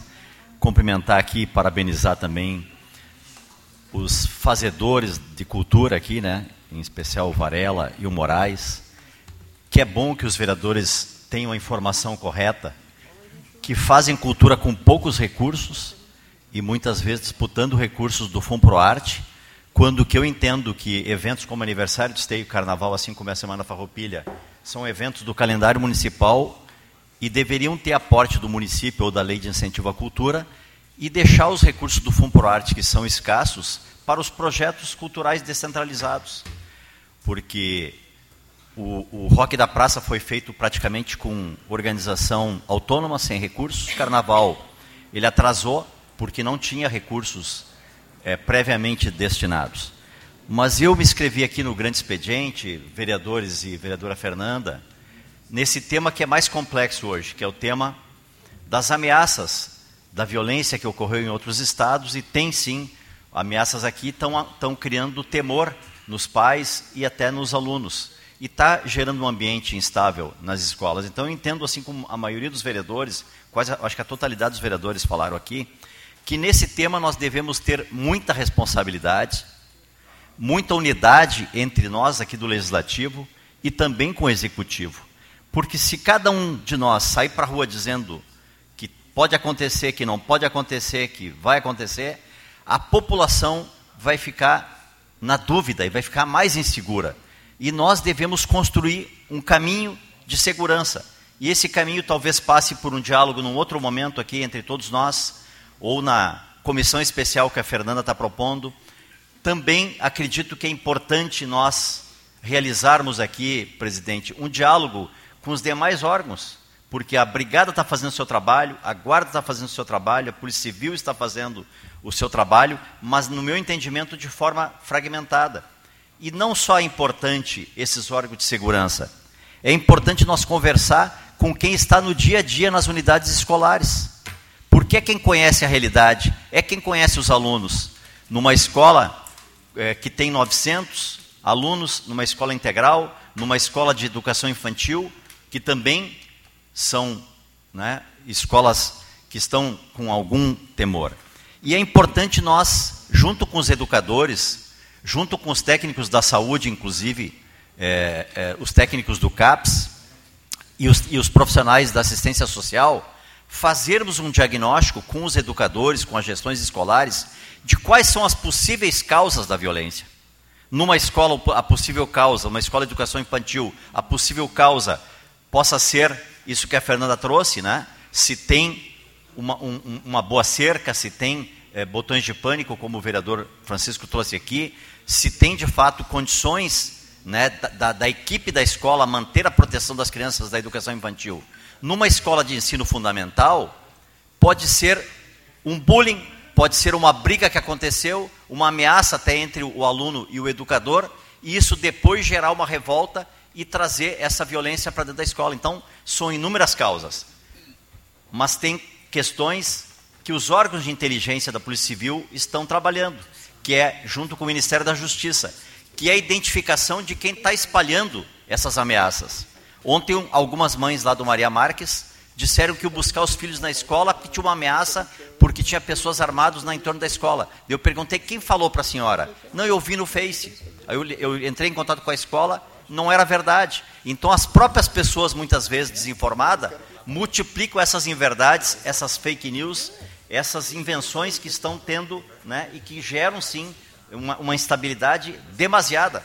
Aí não haverá equipe de segurança para fazer a proteção. E também, gente, numa escola particular, vereadores, os alunos são obrigados a pagar e ir com uniforme para a escola. Na escola pública que os alunos recebem, na minha opinião, deve ser regra, não deve ser é, é, é, conforme cada um quer. Todos os alunos uniformizados dentro da escola e na calçada, fica muito mais fácil de visualizar quem está ali, se é aluno, se é integrante da comunidade escolar ou não. Porque daí a guarda, porque daí a câmera, porque daí a própria equipe diretiva da escola e os funcionários vão identificar se ali tem ou não tem alunos. Deve ser uma determinação. Monitoramento das redes que eu já falei, a integração dos órgãos de segurança, é, um trabalho integrado em rede, né, que eu entendo que nós devemos juntar todas as sugestões que foram feitas aqui e propor então numa reunião integrada. E por fim, queria dizer que na nossa cidade, diferente talvez de outras, é possível construir um ambiente de paz, é possível construir uma cultura de paz, é possível construir ações, porque o nosso território aqui possibilita isso. Os órgãos estão todos numa relação também de cooperação e de proximidade. E é também importante a gente dizer que a própria Câmara de Vereadores aqui, já vem de várias legislaturas, devolve para o Executivo mais de um milhão de reais. E isso também a gente pode sugerir dentro das necessidades, dentro das prioridades. Porque talvez para essas ações que estão sendo sugeridas nos requerimentos, né, de vários vereadores aqui ou de anteprojetos, não tenha no Executivo, nesse primeiro momento, recursos previstos mas a gente pode propor para utilizar os recursos que já sobram da própria Câmara de Vereadores para esta realidade, porque são mais de 11 mil alunos só da rede municipal, mais alunos da rede estadual, que estão sim com essa insegurança. E é preciso que a gente passe uma visão integrada, de unidade, de equilíbrio. É lógico que nós não vamos ter 100% de certeza, mas é preciso que a gente haja aqui de forma mais unitária possível e também que a gente possa buscar diálogo com o executivo e com os outros órgãos para que a gente tenha de fato um norte e para que a gente ajude essas pessoas, essas mães que estão inclusive querendo tirar os filhos da escola, que vai ser uma tragédia, porque muitos filhos já ficaram fora da escola dois anos por causa da pandemia, estão com déficit de aprendizagem, agora saindo, muitos deles talvez vão ter até dificuldade de voltar, porque vai gerar sim uma uma separação entre aqueles que vão permanecer na escola e os que talvez possam, por alguns dias ou por alguns meses, querer ficar fora da escola. Muito obrigado, vereador. Com a palavra, o nobre colega vereador Léo Damer.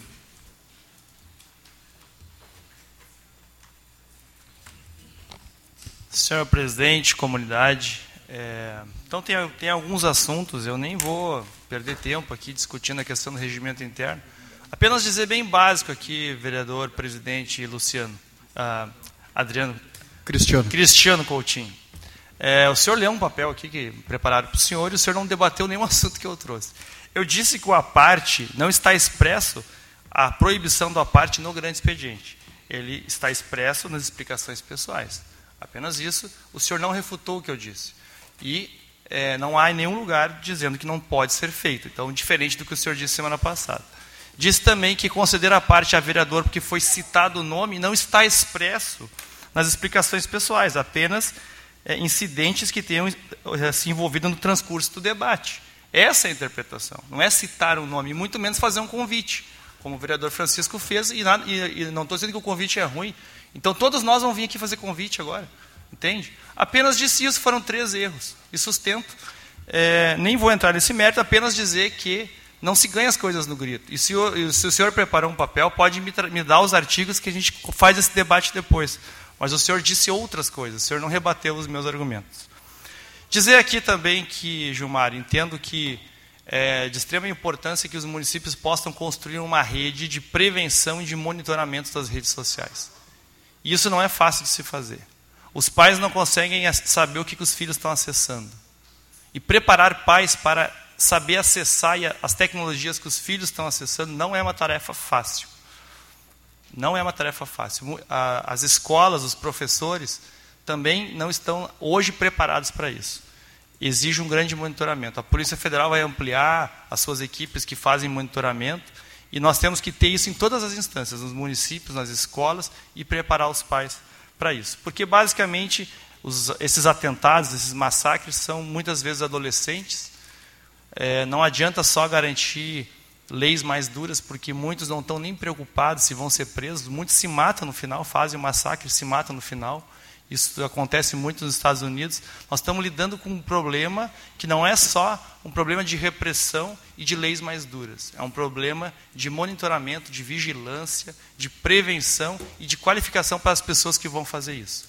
Constituir uma rede nos municípios é uma tarefa muito difícil e que os municípios deveriam se preocupar. Por isso eu quero saudar aqui, acho que a vereadora Fernanda proto, proto, protocolou é, uma, uma, uma comissão especial e acho que a Câmara deveria sim produzir um grupo de trabalho da Câmara. Este é um assunto muito grande hoje, nós deveríamos dar um foco e a Câmara também dar a sua contribuição. Inclusive, quero me agregar a este grupo de trabalho. Quero falar aqui também, vereador Francisco, que esse debate da municipalização não há nenhuma inverdade colocada nesse debate, muito menos nesse panfleto, porque os próprios diretores estão participando desse processo junto com o CEPERS, que é o sindicato que os representa, trazendo informações que a 27ª CRE lhes trouxe. Se há agora um debate de compartilhado ou não, isso surgiu no decorrer, não era no começo, por conta da pressão, e a pressão tem que continuar. Porque é exatamente disso que se trata. Municipalizar escolas sem debate com a comunidade até agora, e já se fazem quatro meses, é, numa discrepância onde o município já tem 31 escolas, o Estado só 10, e o ensino médio já tem uma, def, uma defasagem enorme no ensino médio. Pesquisem isso. Vai aumentar. Vai aumentar. E esse debate nós queremos fazer com certeza. Inclusive, quero convidar o vereador Francisco para trazer os seus argumentos e quem ele queira para uma audiência pública que ocorrerá aqui nesta casa no dia 27 organizada pela Comissão de Educação da Assembleia Legislativa, onde muitos deputados já confirmaram presença de diversos partidos. Pelo menos quatro partidos deputados já confirmaram presença, ou pelo menos enviarão representantes. E quero ainda convidar os vereadores para um debate que ocorrerá aqui na semana que vem, dia 19, é, na nossa Frente Parlamentar de Mobilidade Urbana, onde vamos trazer o Darcy Zotes, que é o coordenador do movimento RS Sem Pedágio, que hoje estava na Assembleia Legislativa, acompanhado de representante da Federação, onde 46 deputados, ou seja, 85% da Assembleia Legislativa, já assinou um documento contrário ao pedagiamento da RS 118. Para que a comunidade entenda, o governador Eduardo Leite rasgou o seu discurso de campanha, onde se comprometia a não fazer o pedágio, ele mudou o nome. Agora não é mais praça de pedágio, é o tal do free flow, que são cancelas que uh, que cobram, sim, inclusive mais caro. Antes era 15, agora é 18, para quem fizer o percurso todo da 118. Num novo modelo que consegue rastrear o carro é, pela uma tag ou pela placa e a cobrança vem depois. É um novo modelo de pedágio, mais moderno, mas é pedágio. Não é praça de pedágio, mas é pedágio. É, é, esse é o exercício retórico que o governador e o deputado Costela, inclusive, estão dizendo que não é pedágio, mas é um pedágio, sim. É 18 reais para quem vai e volta no percurso da RS 118. Nós não queremos pedágio em área duplicada. A 118 é uma rodovia pendular, ou seja, as pessoas saem de manhã e voltam de tarde. 70% das pessoas que entram na 118 voltam de tarde, é pessoas que vão, vão trabalhar. 70% de fluxo pendular doméstico. Não é uma rodovia para pedagiamento. Tem apoio, então, de todas as frentes de, de, de câmaras de vereadores. Acredito que tem o apoio da maioria dos prefeitos aqui da região. Não vai mais ser em Alvorada e Viamão, vai ser aqui no nosso trecho, como eu alertava aqui várias vezes, porque eles estavam fazendo movimento e nós não, e agora trouxeram para cá. O preço é caríssimo, e se nós não resistir, eles vão implementar o pedágio aqui. Os estudos já foram autorizados. Então, convido os vereadores, então, dia 19, venham aqui, para nós fazer um amplo debate, convidar outras lideranças da região, trazer a coordenação do movimento RS sem pedágio, empresários de vários ramos, é, talvez a Federação, e fazemos um debate. É interessante um pedágio aqui para a nossa região? É óbvio que não. Nós não queremos, temos que refutar essa proposta. Convido também para, para a audiência pública sobre a municipalização do dia 27, vereador Francisco, e quem mais defenda essa proposta, para vir aqui dizer que nós temos que ter, sim, cinco ou seis escolas apenas de ensino médio e trinta e tantos de fundamental, uma discrepância. O prefeito não pode resolver os problemas da sua rede, eh, prejudicando a rede de ensino médio. Essa proposta não é boa para esteio e nós temos os nossos argumentos. Né? E vamos fazer esse debate, vamos, vamos fazer esse debate. Vamos lá conversar com os diretores.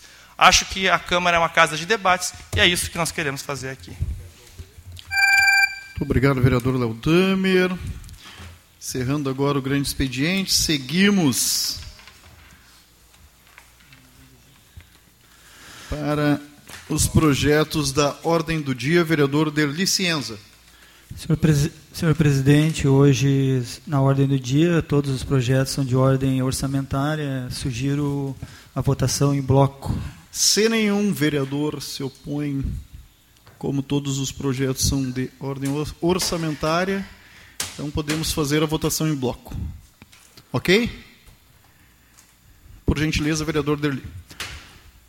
São os projetos de lei do Executivo número 84, 85, 86, 87, 88, 89, 90, 91, 92, 93, 94, 95 e 96 barra 2023 que autorizam a abertura de crédito suplementar no orçamento da administração direta do município de Esteio. São projetos orçamentários que visam a abertura de crédito e incluem ações na lei, na lei de diretrizes orçamentárias e no plano plurianual. Parecer da Comissão de Finanças e Orçamentos. Parecer da Comissão de Finanças e Orçamento. Os projetos sobre exame encontram-se em conformidade com as normas estabelecidas no artigo 141, inciso 5 da Lei Orgânica Municipal e no artigo 43 da Lei Federal número 4320/64, que estatui normas gerais de direito financeiro para elaboração e controle dos orçamentos públicos para abertura de créditos adicionais. Diante do exposto, estando as proposições orçamentárias plenamente justificadas pelo Executivo e havendo recursos disponíveis, esta comissão resolve exarar parecer favorável à tramitação e acolhimento dos presentes projetos. Em discussão, os projetos nominados aqui pelo nosso secretário Derli Cienza, todos os projetos orçamentários. Em votação.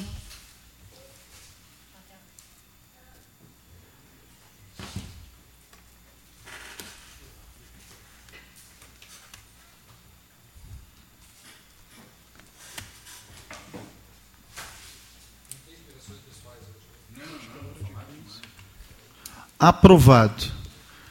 Seguimos, vereador. Era o que tínhamos na ordem do dia, senhor presidente. Não, temos, não tendo mais projetos na ordem do dia, pergunto se algum vereador quer fazer uso das explicações pessoais. Não tendo vereador escrito, dou por encerrada esta sessão ordinária. Uma boa noite a todos.